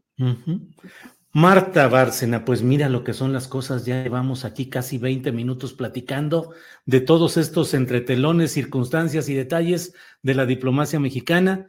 Es siempre un placer platicar contigo y tener tu, tu aportación, tu visión de lo que está sucediendo. Así es que, a reserva de lo que desees agregar, yo por mi parte te agradezco mucho esta oportunidad, Marta. Pues mira, yo solamente eh, cerraría diciendo que estamos viendo realmente una transformación del entorno global, Julio, de, los mercados energéticos. Eh, un tema que a mí me preocupa mucho por mi experiencia como ex embajadora de México ante la FAO y el FIDA y el Programa Mundial de Alimentos es la hambruna que se viene, ¿eh? por, los, por el alto costo de los alimentos, por la falta de fertilizantes, por todo esto. Estos son los problemas que México debería estar considerando. La deuda creciente, la carestía de alimentos, eh, la, transición de los mercados energéticos, la subida del precio del gas y de la gasolina. Esto nos va a afectar. Pensar que no, que podemos ser autosuficientes y cerrarnos al mundo en todo esto es desconocer lo que está pasando. ¿eh? Y esto es lo que se debería de estar discutiendo ahorita en México. Marta, pues bueno, de verdad que esto último que nos dices da para que pudiéramos platicar un largo rato más. Ojalá y en próximos días podamos asomarnos a estos temas y por lo pronto, pues te doy las gracias como siempre, Marta, por tu amabilidad. Muchas gracias, Julio, y muchas gracias al auditorio de Astillero Informa. Gracias, hasta luego, Marta Bárcena, hasta luego, gracias. Bien, ha sido Marta Bárcena, embajadora, ex embajadora de México en Estados Unidos y embajadora eminente. Gracias por esta aportación.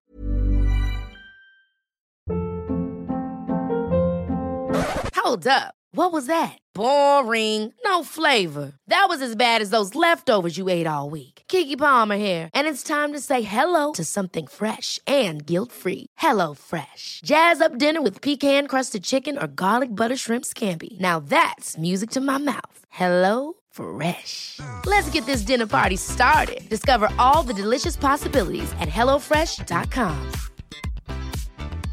Hiring for your small business? If you're not looking for professionals on LinkedIn, you're looking in the wrong place. That's like looking for your car keys in a fish tank. LinkedIn helps you hire professionals you can't find anywhere else, even those who aren't actively searching for a new job but might be open to the perfect role. In a given month, over 70% of LinkedIn users don't even visit other leading job sites. So start looking in the right place. With LinkedIn, you can hire professionals like a professional. Post your free job on linkedin.com slash achieve today.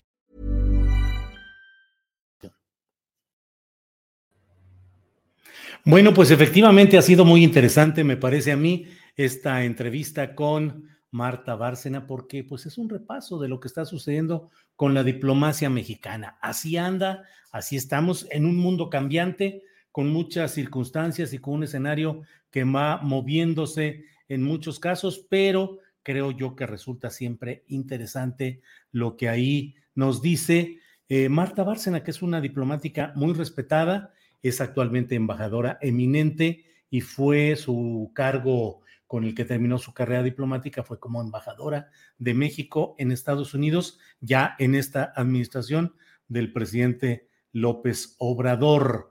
Bueno, mire, pues tenemos eh, en este día, es un día con mucho movimiento, con muchas cosas eh, realmente relevantes. Y bueno, vamos a, a, seguir adelante con nuestra, con nuestra programación. ¿Por qué, eh, Andrés Ramírez, no me haces favor y pones un promocional de unos segundos en los que reorganizamos un poco lo que sigue, que viene muy interesante? Por favor, permítanos unos segunditos, por favor.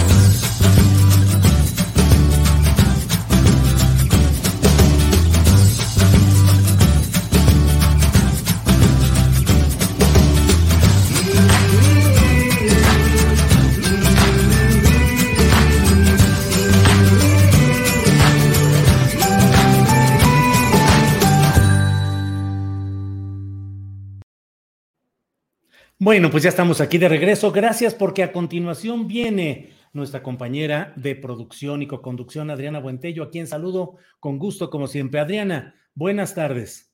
¿Cómo estás, Julio? Muy buenas tardes. Saludos a todos los que nos ven en este inicio de semana. Mucha información, Julio, pero pues el tema relevante de hoy, yo creo que también de esta semana, es esta decisión y este, esta sesión que está llevando a cabo Todavía en estos momentos inició alrededor de las 11 de la mañana esta sesión de la Suprema Corte de Justicia de la Nación y hay muchos datos interesantes, Julio. Por unanimidad, la Suprema Corte de Justicia pues aprobó eh, entrar a discusión de fondo de este proyecto para del ministro Ortiz Mena para otorgar un amparo liso y llano, pero eh, pues aunque se ve todo muy favorable y ya estarían básicamente los votos para pues eh, su liberación. Julio, los argumentos que se han dado en esta ronda de, en la que los ministros han dado pues sus argumentos, hay cosas muy interesantes. Por ejemplo, en el caso del ministro eh, Luis María Aguilar, dijo que no hay elementos probatorios de que la inculpada, en este caso Laura Morán, hayan provocado la muerte de su concubino, que por eso no hay elementos para su aprehensión. Pues hay que recordar que pues tanto en este caso eh, Laura eh, Morán como pues su hija Alejandra Cuevas, que ni siquiera vivía en, esa, en ese domicilio pues son responsabilizadas por el fiscal Alejandro Gertz Manero por la muerte de su hermano. Así que hay datos interesantes también, por ejemplo, en el caso del ministro eh, Juan, Luis González Alcántara. Esto es importante, Julio, porque aquí dice que eh, este ministro, que el Pleno debe de reconocer que la quejosa sufrió afectaciones a su derecho a la libertad por los órganos del Estado. Es decir, que se le reconozca como víctima de graves violaciones a los derechos humanos por parte del Estado, que en este caso sería la Fiscalía General de la República, Julio, pero también la Fiscalía de la Ciudad de México. E incluso plantea que acceda al sistema de reparación de víctimas. En este sentido van algunos de los argumentos hoy, Julio, en esta, en esta sesión. Eh, muy complicada la, pues, la parte en la que están em, pues demostrando de alguna manera ya con estas pruebas, pues que no tenía responsabilidad y que incluso pues eh, se habría, pues no podría fincarse una responsabilidad a una persona pues ya de em, más de 80, 87 años de edad en ese, en ese momento, pues no hubiera tenido la, la posibilidad pues de hacer todavía mucho más o, lo que pretende de alguna manera imputársele Julio.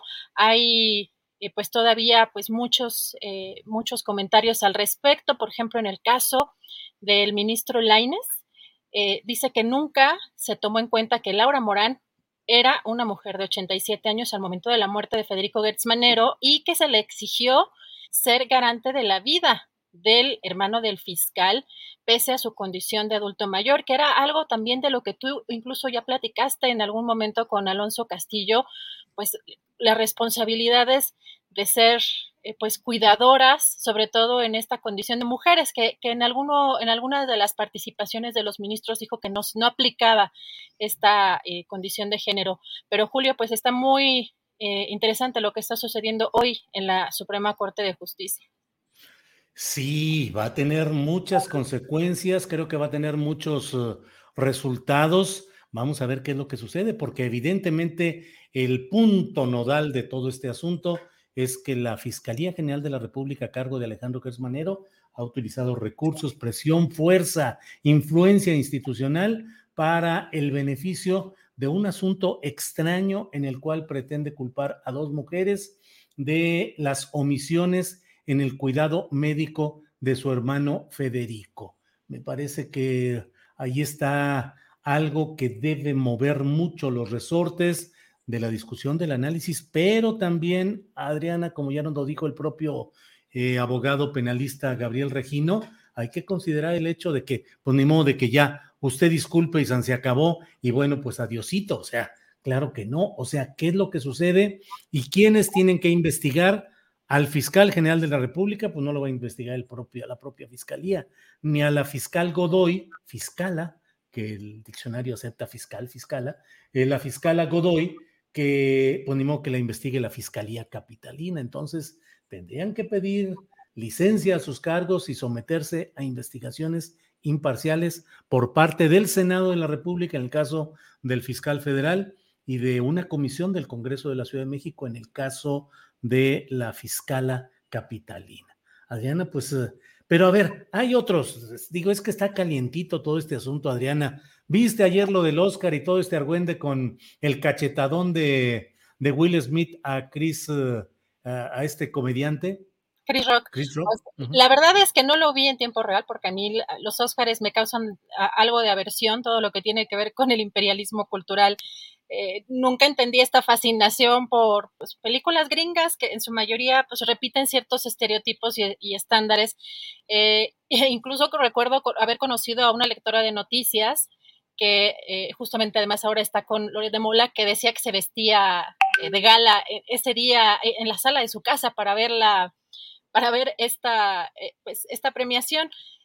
Así que no, no entiendo mucho de la fascinación de, todo ese evento, pero lo interesante es que además me, me, enteré por redes sociales, evidentemente, y empecé a verla, a seguir la conversación de algo que me parece sumamente grave, ya que además este tipo de eventos pues se vuelven eh, virales, sobre todo ciertos momentos, Julio. O sea, yo creo que en unos años vamos a pasar de noche quiénes fueron los que ganaron en estos, eh, pues en esta entrega. Yo, la verdad es que desconozco incluso la mayoría de las películas que se presentaron o que ganaron, pero este hecho me parece que además sin precedentes lo que sucedió ayer, pero refuerza muchos estereotipos de violencia y de, machis y de machismo, Julio muchos empezaron, creo que a, de alguna manera, a querer normalizar, pues, una situación en la que pues desconocían incluso el padecimiento de la propia Jade, eh, la esposa eh, de, de, Will Smith, y pues ya empezamos a entender una dinámica incluso en la que está relacionado un tema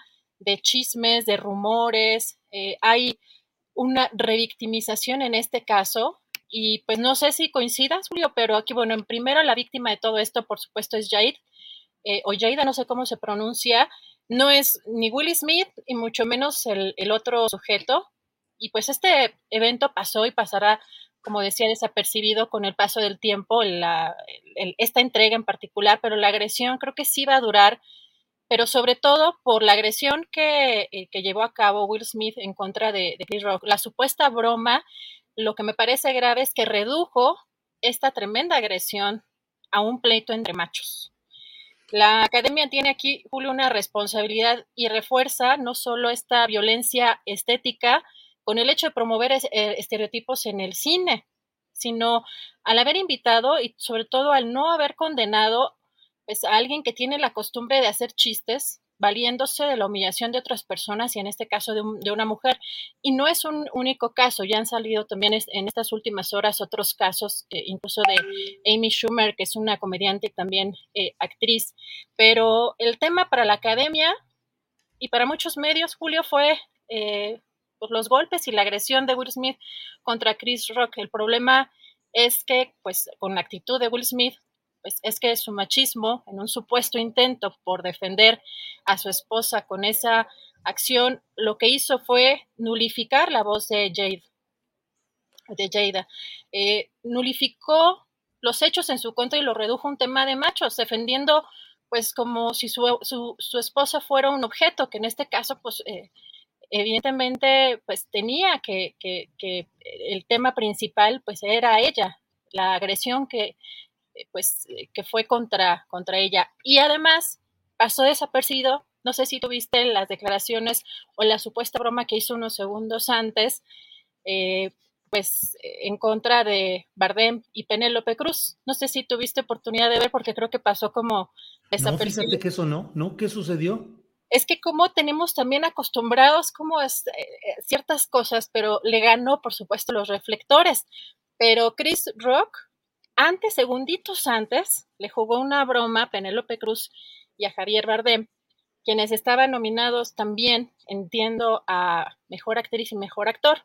Entonces, para asegurar que la española, Penélope Cruz, no permitiría que su esposo se llevara una estatuilla y, pues ella, pues además de que no se dirigió a Penélope como Penélope Cruz, sino como la esposa de Bardem, pues lo que dijo, ¿sabes quién tiene el trabajo más duro esta noche?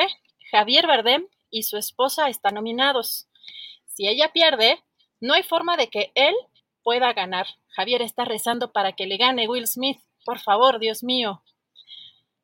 Otro tema que pasó desapercibido en las redes, sociales, como si pues, ella no ganara, pues tampoco podría ganar pues eh, en este caso Javier Bardem. Y son de los detalles que muchas veces pasan desapercibidos. En este caso, ya tenemos con las redes sociales más visibilizadas algunas cosas, Julio, pero pues hay una responsabilidad ahí también de los organizadores y de cómo el foco se lo llevan, pues, eh, eh, pues estos machos. Ahora, el tema también de la revictimización con la prensa de espectáculos, que pues muchas veces actúa sin escrúpulos y sin ética y están revictimizando, por supuesto, a Jade, la esposa de, Will Smith. Así que sí es un tema que tiene muchas aristas, pero creo que dejó en un papel, pues, de, pues, revictimizada a, a, Julio. Adriana, y la frase que dijo en esa intervención en la cual incluso hubo llanto de Will Smith que dijo el amor te hace o el amor te lleva a hacer locuras? Es eh, el romantizar el machismo, ¿no? Que necesitamos todavía que salgan a defendernos. Eh, como decía yo, pues básicamente somos un objeto por el que tienen que salir, ¿no?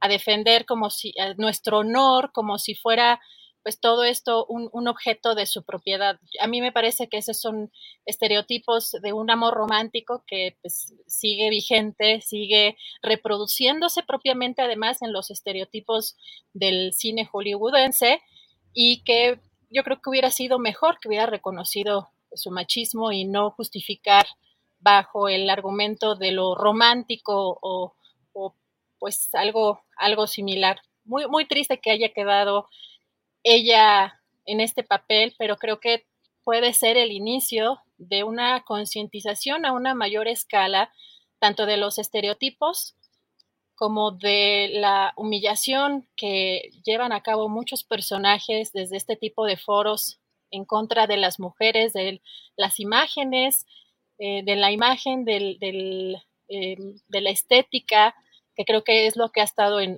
las últimas horas. Yo creo que puede ser un buen momento eh, para entrar en esta, en esta discusión, Julio.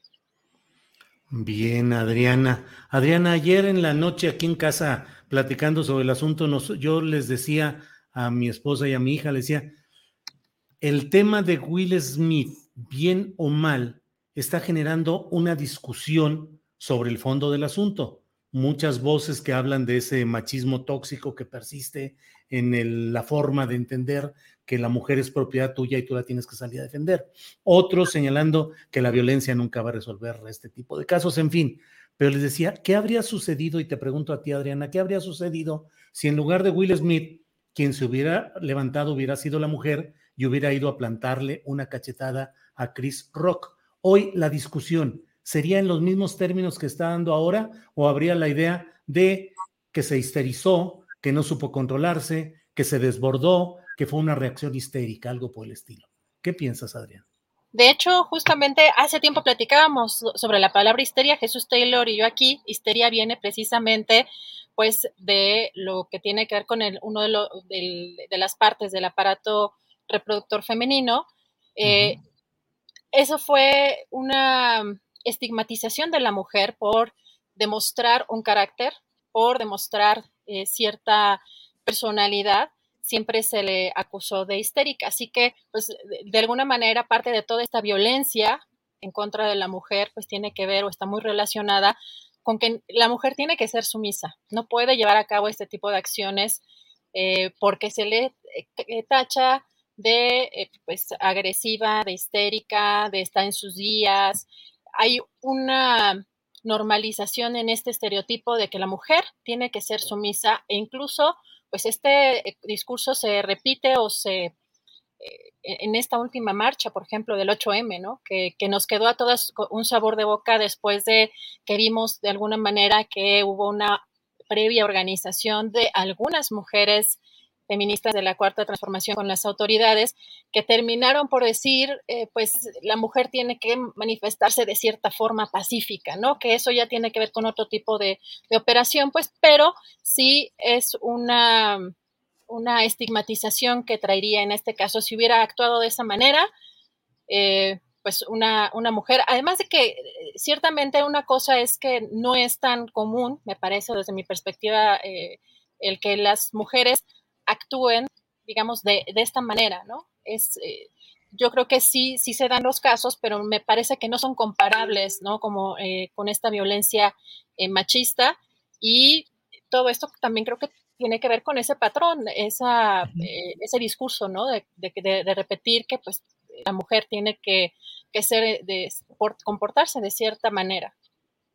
Bien, pues Adriana, vamos a seguir adelante con la información. Eh, más adelante daremos detalle de lo que ha señalado hoy el grupo independiente de expertos, eh, el grupo eh, independiente de expertos interdisciplinarios, el GIEI, sobre Ayotzinapa. Revelaciones y datos muy importantes, por favor, no se vayan. Y vamos ahorita a nuestra plática, nuestra Ahora va a ser mesa de uno porque Salvador Frausto no alcanzó a llegar. Eh, hubo una cosa, un contratiempo que nos avisó oportunamente, eh, nada, de, nada de cuidado, simplemente un asunto de trabajo. Y bueno, vamos a platicar un ratito más con Jorge Meléndez y no se vaya que vamos a tener los datos de este asunto de, de Ayotzinapa, que créanme que son revelaciones contundentes contra lo que fue la que siempre denunciamos, la falsa verdad histórica construida por Jesús Murillo Caram y por Enrique Peña Nieto. Entonces, pues regresamos en un ratito más, Adriana. Gracias. Claro que sí. Gracias, Julio. Hasta luego. Bien, pues estamos, estamos atentos, estamos atentos a lo que va caminando en esta ocasión. Eh, ya sabe que en este lunes 28 de marzo tenemos toda la información eh, más interesante y más importante de este día. Mm, hay muchos comentarios eh, de diversa índole. Eh, la Jenny Rivera dice aquí, sea hombre o mujer, todos defendemos lo que amamos, dice Georgina Castillo, eh, Beto Bataca dice hembras sumisas, jajaja, ja, ja. eh, machismo por golpear a otro, dice Pepe Lepeu, eh, quedó en show y malos entendidos, dice Miguel Ángel García, em, bueno, aquí es una comunicación entre ellos, hace, oh, bueno, hay mucha comunicación entre los participantes, qué bueno, eh, eso muestra que estamos justamente en una etapa en la cual vamos, uh, eh, hay mucha comunidad en nuestra, aquí con los comentarios que presentan. Juvenal Mendoza dice, ningún machismo. Eh, Gerardo Ávila Martínez, no se hagan bolas, el problema es que la academia le da foro a personas nocivas. Richard dice, no coincido con Adriana. Bueno, de eso se trata lo que estamos hablando aquí. Son nuestras opiniones, nuestros puntos de vista. Algunos están a favor, otros en contra, y de eso se trata. Y creo que finalmente es lo importante de lo sucedido ayer en esta etapa de la academia. Bueno, eh, mire, mientras tanto, eh, déjeme ir avanzando en darle a conocer algo de lo que hay. Eh, eh algo de lo que está sucediendo en este tema del GIEI. Déjeme primero preguntar a Adriana a ver si le entro directamente ya con esto. Mm, espéreme porque aquí nosotros tenemos comunicación mediante el chat. Directamente aquí estamos siempre en contacto todo el equipo para cualquiera de estos asuntitos, porque nuestro compañero Jorge Meléndez también tiene problemas. Eh, eh, tiene problemas. Mm,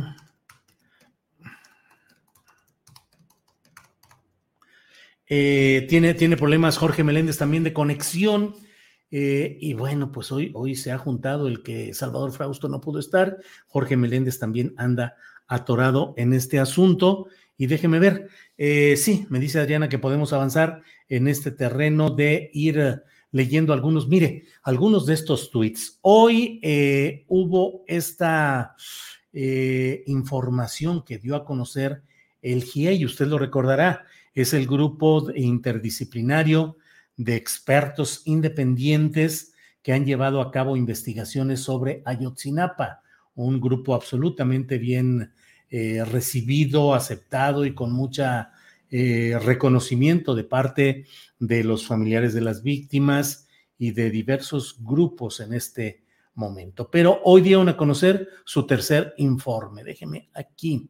Eh, esto pusieron en su tercer informe de hoy y dicen, hay información que se ha ocultado al GIEI. Por ejemplo, que el ejército controlaba el C4, ya sabe usted, este centro de comando y control de comunicaciones que se establece en los estados. Y bueno, si el ejército tenía el control del C4, pues ni modo que no supiera lo que durante horas estuvo sucediendo en Iguala Guerrero en aquella ocasión.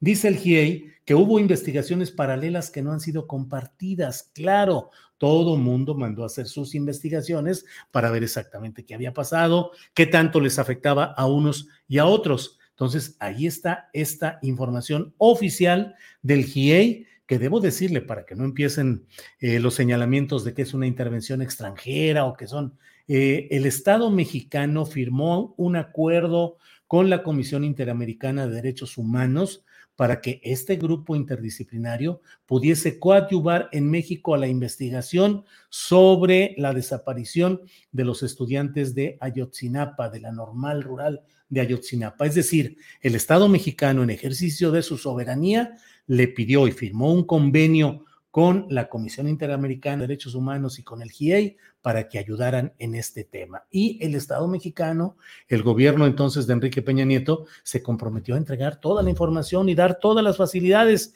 que en términos generales fueron simuladas, fueron eh, absolutamente mendaces, inventadas en muchos casos, pero eh, donde sí topó con pared el GIEI fue cuando quiso ahondar más en el caso de los militares, el papel de la zona militar de Iguala Guerrero, el conocimiento que tuvieron los altos mandos, eh, que el contacto también entre militares corruptos y eh, narcotraficantes, en este caso de heroína, con aquel caso de lo que iba en un segundo autobús en el cual eh, se suponía que iba una carga que fue la que motivó muchos de estos problemas. ¿Qué hay sobre eso? Ahí no pudo avanzar ya más el GIEI.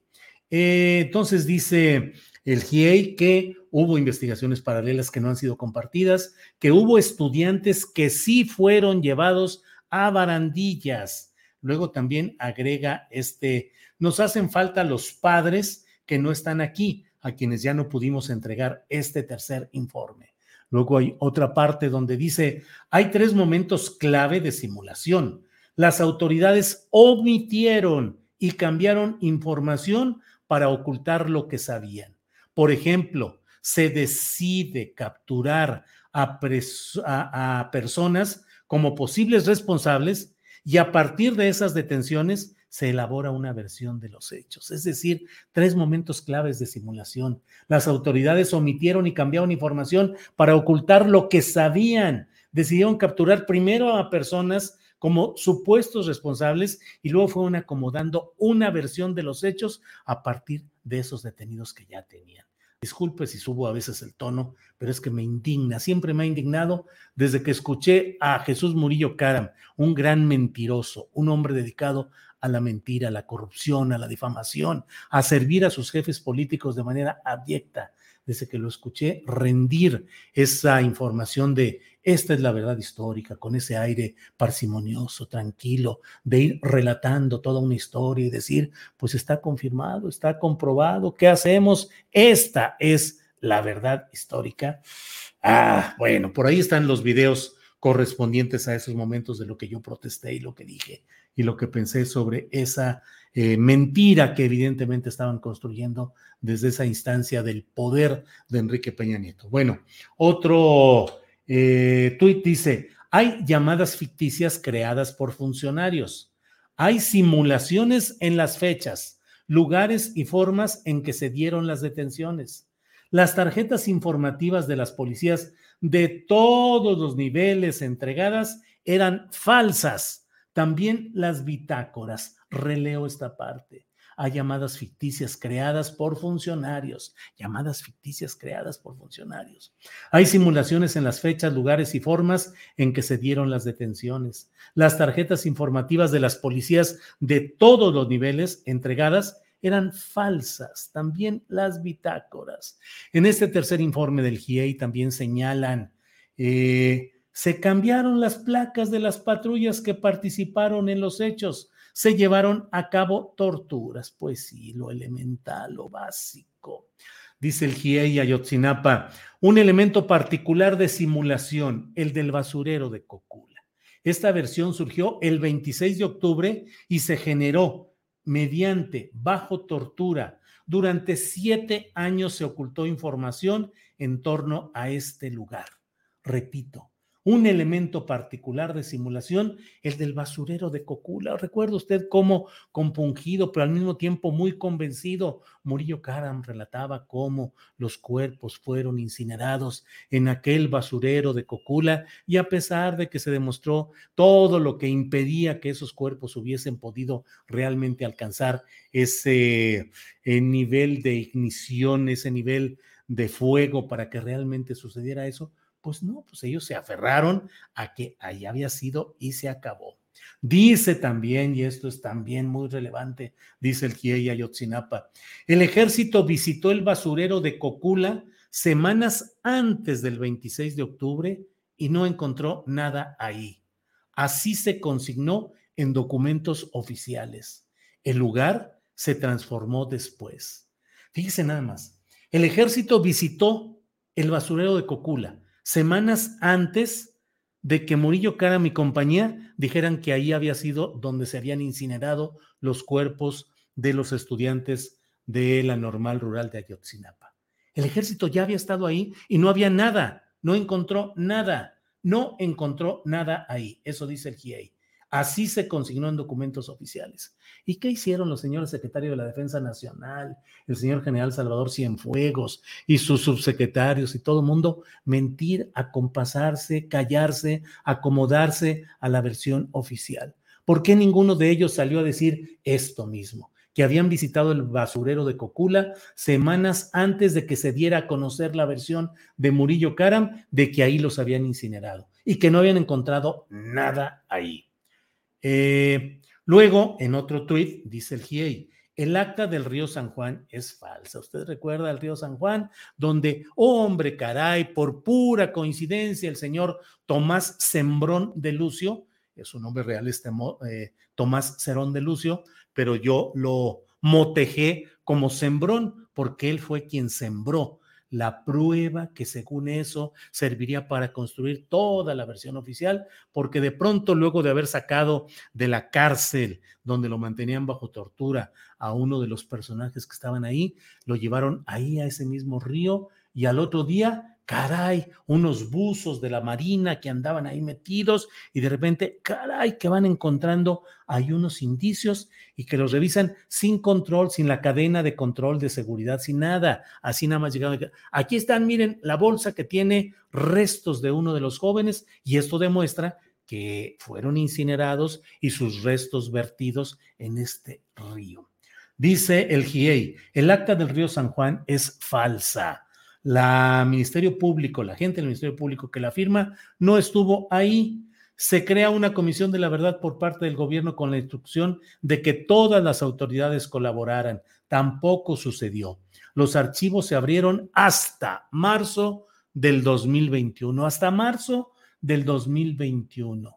Ni siquiera en el 19 o en el 20 ya con eh, el presidente López Obrador en el poder, sino hasta marzo del 2021, es decir, hace un año. Añade, añade el GIEI, en lo que se refiere a las solicitudes de información, las autoridades respondían, pero sus respuestas no coincidían con la realidad de los hechos. Diversas instituciones suministraron información contraria a la verdad.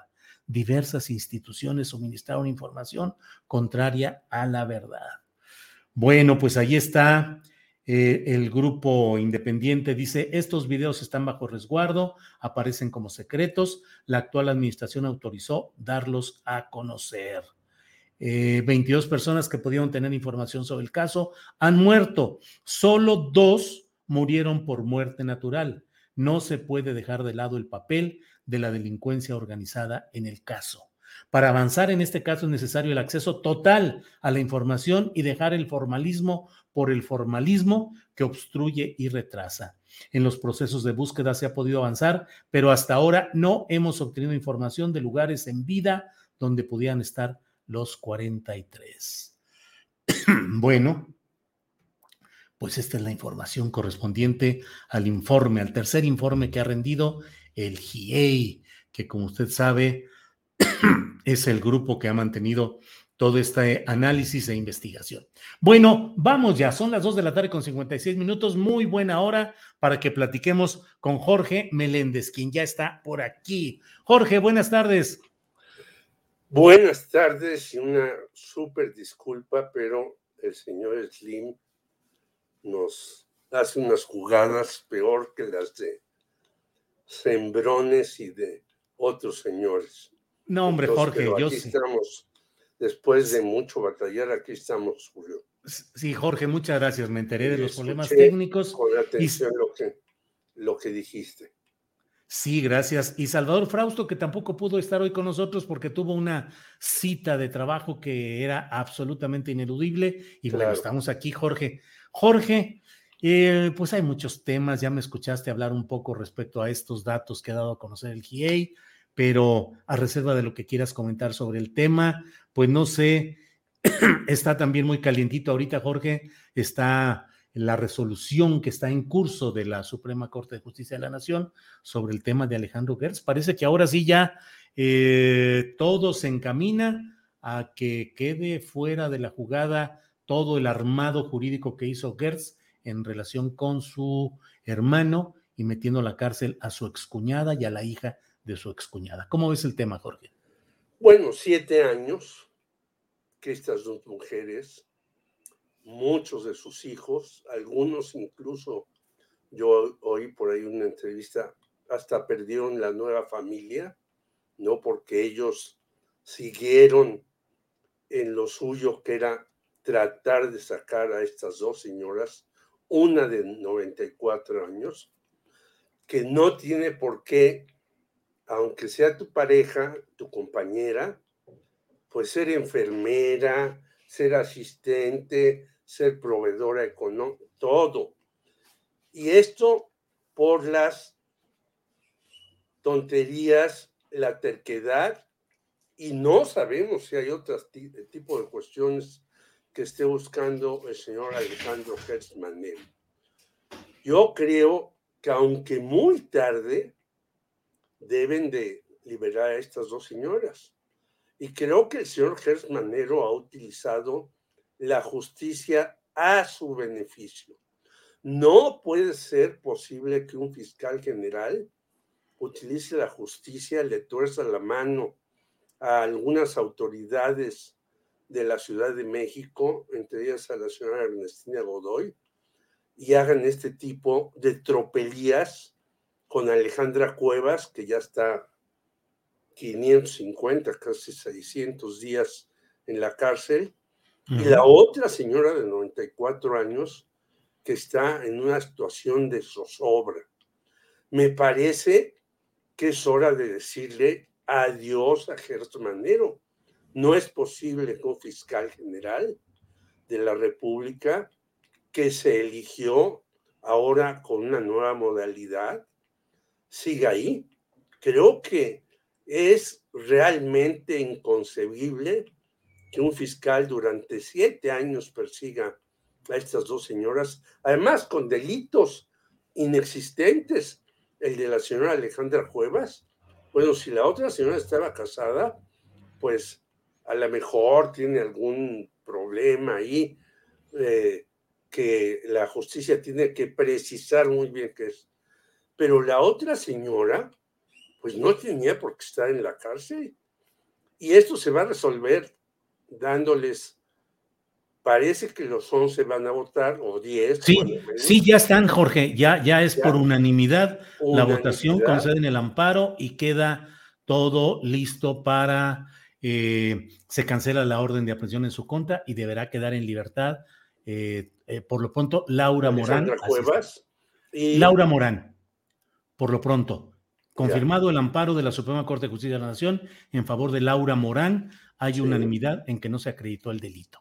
Por lo pronto, el caso de Laura Morán, Jorge. Bueno, y tendría que también hacerse extensivo Alejandra Cuevas, que es la que está en la cárcel. Pero yo creo que el fiscal, si tiene dignidad, debe decir adiós. Aquí está mi, renuncia o mi retiro o como se llame en los términos judiciales e irse. Me parece una absoluta irresponsabilidad de este señor, que además tiene, como dicen los rancheros, muchos fierros pendientes en el asador. Tiene el asunto de la Universidad de las Américas. Tiene casas aquí, allá y acullá, como si fuera Marajá. A veces nos sorprendemos por la Casa Blanca y por esto y por aquello, y el señor tiene casas como si se regalaran por todas partes, no solamente de México, sino de muchos lugares. Yo diría, señor Gers Manero, diga a Dios tenga un poco de dignidad. Lo hemos dicho, lo hemos escrito, lo hemos relatado.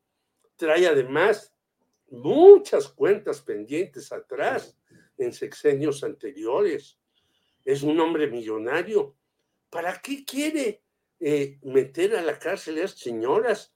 Eh, debería de haber hecho lo que cualquier familiar, ir a un hospital, poner a su hermano, pero su hermano, ¿qué secretos pudo haber tenido guardados? Me parece inconcebible. Y como tú señalas con lo que te escuché del GIE, creo que también ahí hay cuentas pendientes.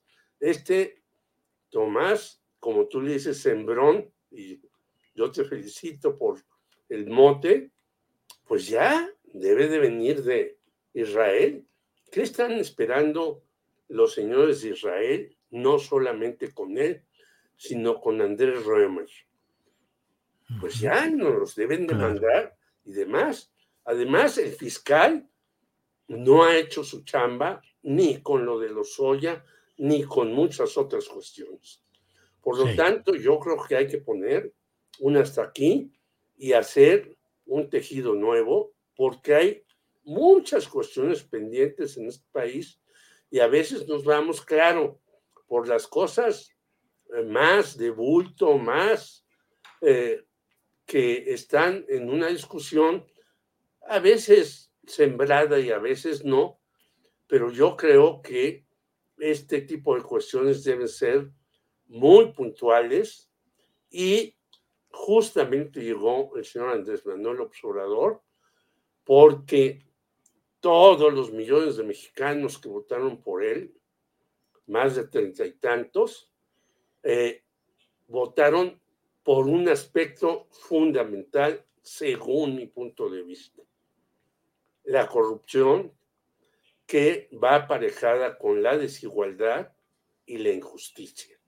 Creo, pues, que es un momento que debe de aprovechar el señor López Obrador para llevarnos a un rumbo que pueda en este país ser de más justicia y no donde todo el mundo pueda hacer lo que le dé la gana y los poderosos sigan imponiendo su ley y su justicia. Jorge Meléndez, Juan Omar Fierro, reportero de proceso, ha tuiteado y dice, también por unanimidad de 11 votos, la Suprema Corte de Justicia de la Nación se ordena libertad inmediata de Alejandra Cuevas. Ya prácticamente no hubo debate. Se considera que no se acreditó el delito y se cancela el proceso penal en su contra. ¿Cómo ves, Jorge? Pues muy bien, porque como yo te decía, fue un delito inventado. A mí me pueden inventar, meter a la cárcel porque ya me estoy quedando calvo. Bueno, ¿esto qué tiene que ver? Ese es mi problema. Y a ti te pueden meter a la cárcel diciendo que tienes mucho pelo. Pues no, no es posible que la justicia invente cosas, diga tonterías y lo peor, que haya un entramado de personas que hagan de este tipo de supuestas delincuencias o delitos o agravamientos a la sociedad, caso de un sujeto que ya lo oímos hablar, es increíble. Yo digo, todavía después de tantos años, ¿te acuerdas, Julio? Yo refería aquí la película La conversación del año 1974, ya en Hackman. Aquí nos pueden grabar a 10 cuadras hacia afuera, hacia un extremo u otro, desde lo que sea. ¿Cómo los políticos y más los impartidores de justicia mexicana hablan por los teléfonos como si estuvieran hablándole a un cuate para ir a tomar una copa o para ir a comer. No, yo creo que hay cosas que tienen que ser muy serias ¿Quién lo grabó al señor fiscal? A mí sí me gustaría saber quién lo grabó, pero de todas maneras ya hemos visto el caso de Luis Telles y muchísimos otros que los graban y no pasa nada. Bueno, acordémonos que grabaron a Mil Gamboa Patrón con el famoso eh, Kamel Nasif, que a lo mejor no puede venir a México, pero el señor Kamel Nasif era un verdadero zar de la corrupción. ¿Qué pasó con el caso de Emilio Gamboa Patrón? Nada. En cambio, qué bueno que está ahí Mario Marín en la cárcel, ahora quejándose, estoy muy enfermo, por favor, ya sáquenme de prisión. Entonces, ah, pero cuando le quería dar los cocos a la señora Lidia Cacho y meterle no, entonces, eh, entonces sí estaba muy feliz. Yo creo que no, Julio, yo creo que debemos de condenar y no solamente condenar, sino la justicia debe de sancionar a todos estos señores que me parece que están verdaderamente, verdaderamente desatados en tanto no se pongan realmente en orden muchas cosas. Mientras no tengamos es, esa orden en muchas cuestiones y metamos y la justicia meta a la cárcel a esta serie de rivales, entre ellos, lo acabas de decir, todos los que estuvieron metidos en el caso Ayotzinapa, de empezando por el señor cansado, ya estoy cansado. Bueno, ¿para qué se mete de Procurador General de la República Murillo Karam si ya está cansado? Llegaba con unos, además, unos abrigos rusos a unos lugares como diciendo, vean ustedes cómo vengo vestido porque acabo de llegar de Moscú y demás. Bueno, es, esta clase política no nos la merecemos, Julio, ni la del Poder Judicial, ni la otra. Debemos tener un país donde haya cierto orden, cierto respeto, cierto cargo y cierto, eh, eh, pues, escucha para el ciudadano que protesta de muchas cosas y que después no lo toman en cuenta. Ah, pero vienen las próximas elecciones, que ya sabemos, en los estados, y nos van a prometer todo. Bueno, hasta algunos candidatos realmente impresentables que han hecho el ridículo eh, en muchas cuestiones, ahí están ya apuntados para estar nuevamente en la gobernatura o en las candidaturas a diputados y alcaldes. No es posible que votemos por esa gente. Debemos ser más exigentes y ellos deben ser en serio más honestos y sensibles a lo que pedimos en un país que sería maravilloso si no lo hubieran devastado tanto los que han hecho raterías como han vendido. Ahí está el caso de la minería, dándoles eh, a canadienses y a mexicanos pedazos del territorio que queda devastado. Y ahora dicen, no, la reforma eléctrica, ¿cómo van a tener el litio en sus manos? Pues sí, debemos de tener el litio en las manos de los mexicanos porque va a ser uno de los elementos fundamentales para los próximos años. Y están quejándose de todo quienes han depredado el país y manejan a grupos para sus intereses personales. Eso no es posible, Julio. Jorge, te pido tu opinión sobre este tema que me parece que forma parte de, esa, de esas complicaciones en el entendimiento de los hechos públicos que hace que, mm, eh, por ejemplo, en este caso de, de Gers Manero y de las resoluciones que está tomando la Suprema Corte, ya están los tuits de Felipe Calderón, de Margarita Zavala, de muchos grupos de derecha asumiendo esa victoria judicial, digamos, como propia y tratando de enderezar sus baterías contra el funcionamiento de la llamada 4T, porque aunque la Fiscalía General de la República sea jurídicamente autónoma, en la realidad su titular llegó ahí impulsado por el propio eh, presidente Andrés Manuel López Obrador y es una pieza que forma parte del entramado político de la llamada Cuarta Transformación. ¿Qué hacer? ¿Qué hacer, Jorge Meléndez, cuando se ve que los adversarios políticos de un proceso popular con todos sus claroscuros, pero esos adversarios quieren aprovechar el momento ¿Y qué es lo que debe hacer la izquierda? La autocrítica, ser capaz de analizar e incluso de exigir que haya acciones eh, de los senadores, en este caso, que son los únicos que podrían deponer a Gersmanero o investigarlo, los senadores de Morena y sus aliados para que caminen, es decir, cómo asumir desde la izquierda algo que parece un fracaso en una institución como es la eh, titularidad de la Fiscalía General de la República. Bueno, yo digo haciendo muy bien las cosas, diciendo, a ver, este señor hizo mal esto, esto, esto, esto, en el caso de Hertz, fuera. Pero, ¿qué nos puede decir Felipe Calderón si no pudo hacer una barda en Hidalgo para Bueno, se hizo la barda, lo que no hizo fue la refinería. Ah, bueno, la barda, pero ¿cómo la hizo? Nadie ha mostrado que es una barda sólida, efectiva y demás. ¿Qué hizo Margarita Zavala con firmas falsas? ¿No? ¿Y qué hicieron muchos otros y yo hablaba hace rato de este tipo de sujetos como Gabriel Cuadri. Bueno, Gabriel Cuadri repitió lo que dijo un señor que era el asesor de Carlos Salinas, que yo lo escuché enfrente de otro señor impresentable que por ese entonces tenían alguna relación.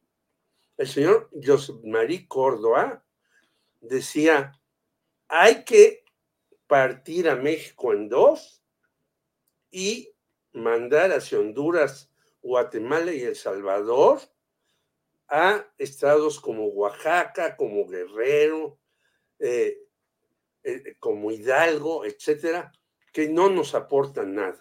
Hay que quedarnos con la mitad del territorio.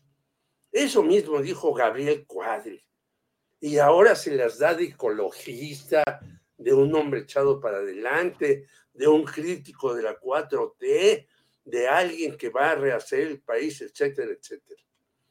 Digo, ante esta bola de sujetos que los hemos exhibido, pero que no les hace nada, pues hay que poner orden, poner ley. Por eso yo hablaba de traer a Sembrón, de traer a Roemer, y de traer a muchos otros personajes. Raimundo Collins, por ejemplo. La otra vez vi por ahí que le iban a dar un, amparo. El señor Raimundo Collins era policía y de repente lo hacen director del INVI. ¿Sabes qué hizo Julio? Repartió viviendas a sus cuates, vendió otras, todo eso, y por eso tiene abierta una carpeta de investigación. Y de repente dicen, no, pues ya va a venir a México porque ya consiguió un amparo, etcétera, etcétera. Yo creo que el Senado de la República también tiene que poner orden en esas cosas. No es posible que sean estos senadores, pues, eh, personas que solamente están viendo para su beneficio también y para tratar de ver a dónde saltan eh, ya que terminen su carrera o antes, si hay una posibilidad de una gubernatura abierta.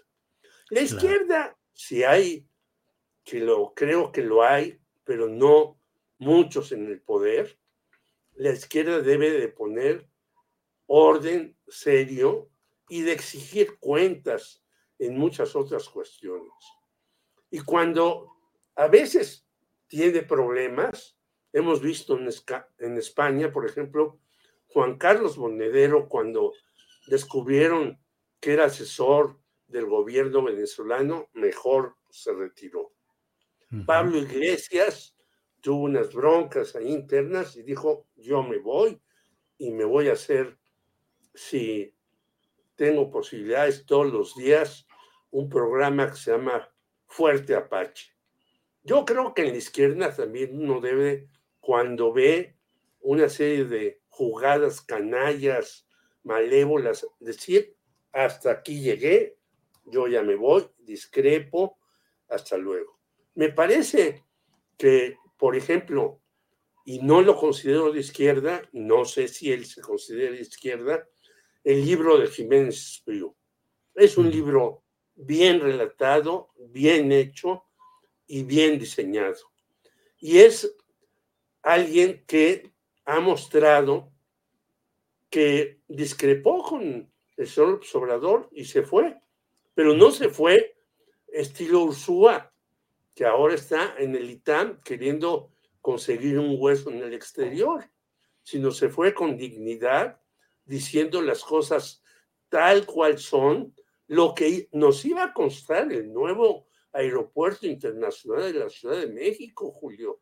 Es que aquí se hacen obras grandiosas, pero después el que tiene que pagarlas, pues es el pueblo mexicano. Veamos el Fobaproa. ¿Cuánto nos dijeron que nos iban a costar, Julio? Como 400 mil millones de pesos. ¿Sabes cuánto llevamos pagado? Un billón de pesos. ¿Y sabes cuánto tenemos que pagar en los próximos 25, 30 años? A lo mejor, este, obviamente yo no lo veré, pero hasta mis hijos no ven si se terminan de, de pagar eh, el FOAPROA. Otro billón doscientos mil millones de pesos. No es posible que para salvar a unos banqueros que fracasaron, que fueron erróneos en todo, nosotros tengamos que seguir pagando una deuda que no es la deuda externa, es la deuda eterna, como le han dicho muchos. Yo estuve en, una reunión con Fidel Castro cuando se trató eso y dije eso, que teníamos una deuda para toda la vida en muchos países de Latinoamérica. Latinoamérica, ve lo que está pasando en Argentina, que volvieron a renegociar la deuda porque ya la habían tenido, llegó un señor Macri y los volvió a endeudar al máximo. Eso es imposible ya soportarlo. Mientras el presidente de Estados Unidos, que es el que nos tiene agarrado de muchos lados, va y comete una serie de tonterías a Europa, no porque yo defienda al señor Vladimir Putin, sino porque creo que también el señor Biden se pasa, tan se pasa que ya lo pararon Macron y el primer ministro alemán. Dijeron, cálmese usted, ¿cómo quiere ya mover a Putin? Y luego le dice que es un criminal y asesino. Bueno, y todas las cosas que ha hecho Estados Unidos ya, no digamos en Europa, sino en América Latina, las 715 bases que tiene Estados Unidos en el mundo, entre ellas una en Guantánamo, donde la tortura es lo cotidiano, pues no, no es posible. La izquierda también tiene que protestar ante eso y ante otros personajes, incluidos el señor Putin, que no deben andar invadiendo porque sí. Sí, bueno, pues eh, Jorge, Muchas gracias por esta oportunidad de platicar. No, al contrario, muchas gracias a ti, disculpa. No, gracias por el esfuerzo. Como buen periodista, estuviste finalmente donde tenías que estar, fuera como fuera, y aquí está la plática que has hecho. Muchas gracias, Jorge. Aquí estaremos, Julio. Un abrazo y disculpas nuevamente al auditorio y a ti. Nos veremos la próxima semana. Hasta sí, señor. Gracias, Jorge Meléndez. Hasta luego. Gracias. Bueno, pues mire, vamos a regresar con eh, más información. Así es que Adriana Buentello está aquí de vuelta con nosotros eh, para ver. Adriana, listos, estamos aquí de regreso. Julio, pues ya es oficial. Eh, justo nos dio tiempo para abordar algunos puntos y para la conclusión de todo este proceso, Julio, que está marcando, no sé tu punto de vista, pero la actuación, pues de dos fiscalías, la Fiscalía General de la República y la Fiscalía Capitalina, que quedaría tocada, Julio, ya la Suprema Corte ordenó la liberación, la libertad absoluta e inmediata de Alejandra Cuevas y Laura Morán. Se concede este amparo liso y llano. Eh, reiteran además que el delito que la Fiscalía de la Ciudad de México y un juez capitalino le imputaron a Alejandra Cuevas no existe en el Código Penal Capitalino. Y vamos a ver, Julio, ya tiene Andrés, no alcanza a editarlo exactamente, pero los últimos segunditos por las prisas este, escucha quizá un poquito, pero vale la pena escuchar lo que, como cierra el presidente de la Suprema Corte de Justicia, Arturo Saldívar. Vamos a escuchar. Aprobado en esos términos, consulto al Pleno si se aprueban los resolutivos. Aprobados los resolutivos de manera unánime y de esta forma queda definitivamente resuelto este asunto. Se instruye en este momento a la Secretaría General de Acuerdos para que, por los medios más eficaces y expeditos, notifique a las autoridades correspondientes la determinación de este Tribunal Pleno y, en consecuencia, se ponga en absoluta e inmediata libertad a la quejosa Alejandra Guadalupe Cuevas Morán, por lo que se refiere a la causa penal 190, diagonal 2020, del índice del juzgado 67 penal de la Ciudad de México. Señoras, señores ministros, voy a proceder a levantar la sesión. Las convoco y los convoco. Pues Julio, así cierra esta transmisión, esta sesión, y pues se ordena la liberación inmediata de Alejandra Cuevas. Qué momento, Adriana, qué momento, porque finalmente ha sido un largo trayecto judicial, una lucha de los familiares de las señoras eh, Cuevas y Morán. Los hijos realmente estuvieron activísimos en redes sociales, en protestas, denunciando con una valentía que en su momento parecía temeraria, porque estaban denunciando el enorme poder de un personaje con una trayectoria no solo oscura, sino peligrosa, siniestra, como ha sido Alejandro Gersmanero, el hombre que arrancó su carrera política eh, el siglo pasado como coordinador de aquella terrible operación Cóndor que en la Sinaloa, Durango, eh, Sonora, eh, llegó a combatir el tráfico de estupefacientes con un saldo terrible en violaciones a los derechos humanos y a arbitrariedades de toda índole. Entonces, pues sí, es un momento en el cual culmina con esa, esas palabras que bien captaste del final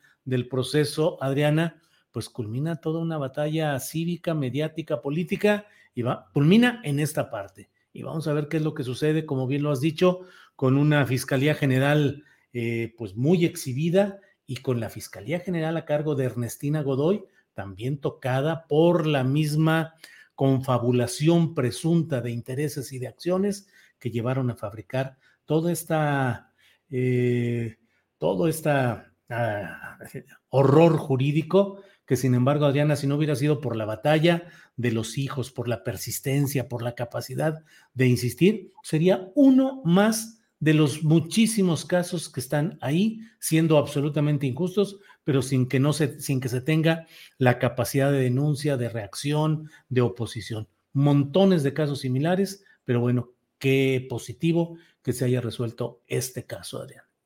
Julio, y dentro de las declaraciones, bueno, hay, que hacer notar también lo que comenta sobre respecto a la familia, pues eh, incluso hubo un momento en la transmisión que se escucharon los gritos de la familia dentro de la propia transmisión, porque hay que ver, como nos puso Andrés en pantalla con esta foto de cuarto oscuro, pues eh, ellos estaban evidentemente fuera de la Suprema Corte de Justicia, así que pues ya eh, hay pues un festejo y, que en cuanto se dio a conocer de forma definitiva pues esta situación se, alcanzó a escuchar en la, en la transmisión. Y comentar Julio también que las declaraciones y los argumentos de los magistrados pues también dejan mal parado al fiscal Gertz Manero una eh, pues como de manera unánime señalamientos muy graves o muy fuertes eh, de lo que comentas, pues sería una confabulación de pruebas que ellos ya habrían analizado y que consideran que no tienen o no demuestran ningún tipo de responsabilidad, sobre todo en contra de una señora de 84 años en el momento en el que falleció eh, Federico, el hermano del fiscal Julio. Así que pues es un tema que va pues de alguna manera a impactar pues, esta gestión eh, la actual gestión del presidente López Obrador y veremos qué sigue pues en este pues en este en estos hechos. Adriana, pues bueno, creo que con esto hemos eh, redondeado la, la información y el análisis en este programa en el cual iniciamos precisamente con el abogado Gabriel Regino, que sin conocer todavía el desenlace de lo que se venía, es decir, estaba ya en curso la sesión, pero obviamente pues no había todavía ninguna resolución definitiva pero nos adelantó lo que podría venir y lo que él con toda claridad señaló, la necesidad de que sean separados de sus cargos el fiscal Gers Manero, la fiscala de la Ciudad de México, Ernestina Godoy, debido a confabulación de intereses, la fabricación de expedientes judiciales y el tráfico de influencias. Dijo el abogado Gabriel Regino que lo adecuado sería que el Senado, que es el único órgano que puede tomar decisiones respecto al fiscal autónomo, investigue, indague a, Alejandro Gersmanero, porque no va a ser él quien se investigue a sí mismo, y que una comisión del Congreso de la Ciudad de México investigue a la fiscala Godoy Ramos, porque no ha de ser ella quien se investigue a sí misma. Vamos a ver qué sigue, porque muchas cosas van a estar interesantes. Vamos a programar nuestra reunión de nuestro programa para mañana, Adriana, y pues mucho asunto interesante por ahí. Así es que, si no hay ninguna otra cosa, Adriana, agradecer a quienes nos han acompañado. Gracias a todos. Recuerden dejar su like y nos vemos por aquí mañana. Que tengan buen provecho. Gracias. Hasta luego.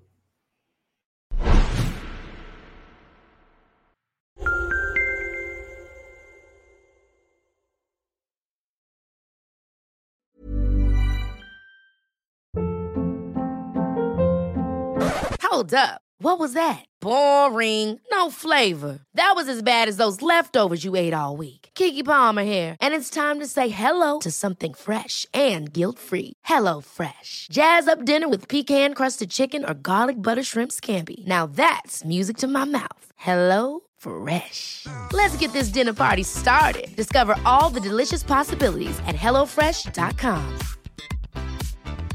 En Sherwin Williams somos tu compa, tu pana, tu socio, pero sobre todo somos tu aliado, con más de 6.000 representantes para atenderte en tu idioma y beneficios para contratistas que encontrarás en aliadopro.com. En Sherwin Williams somos el aliado del PRO.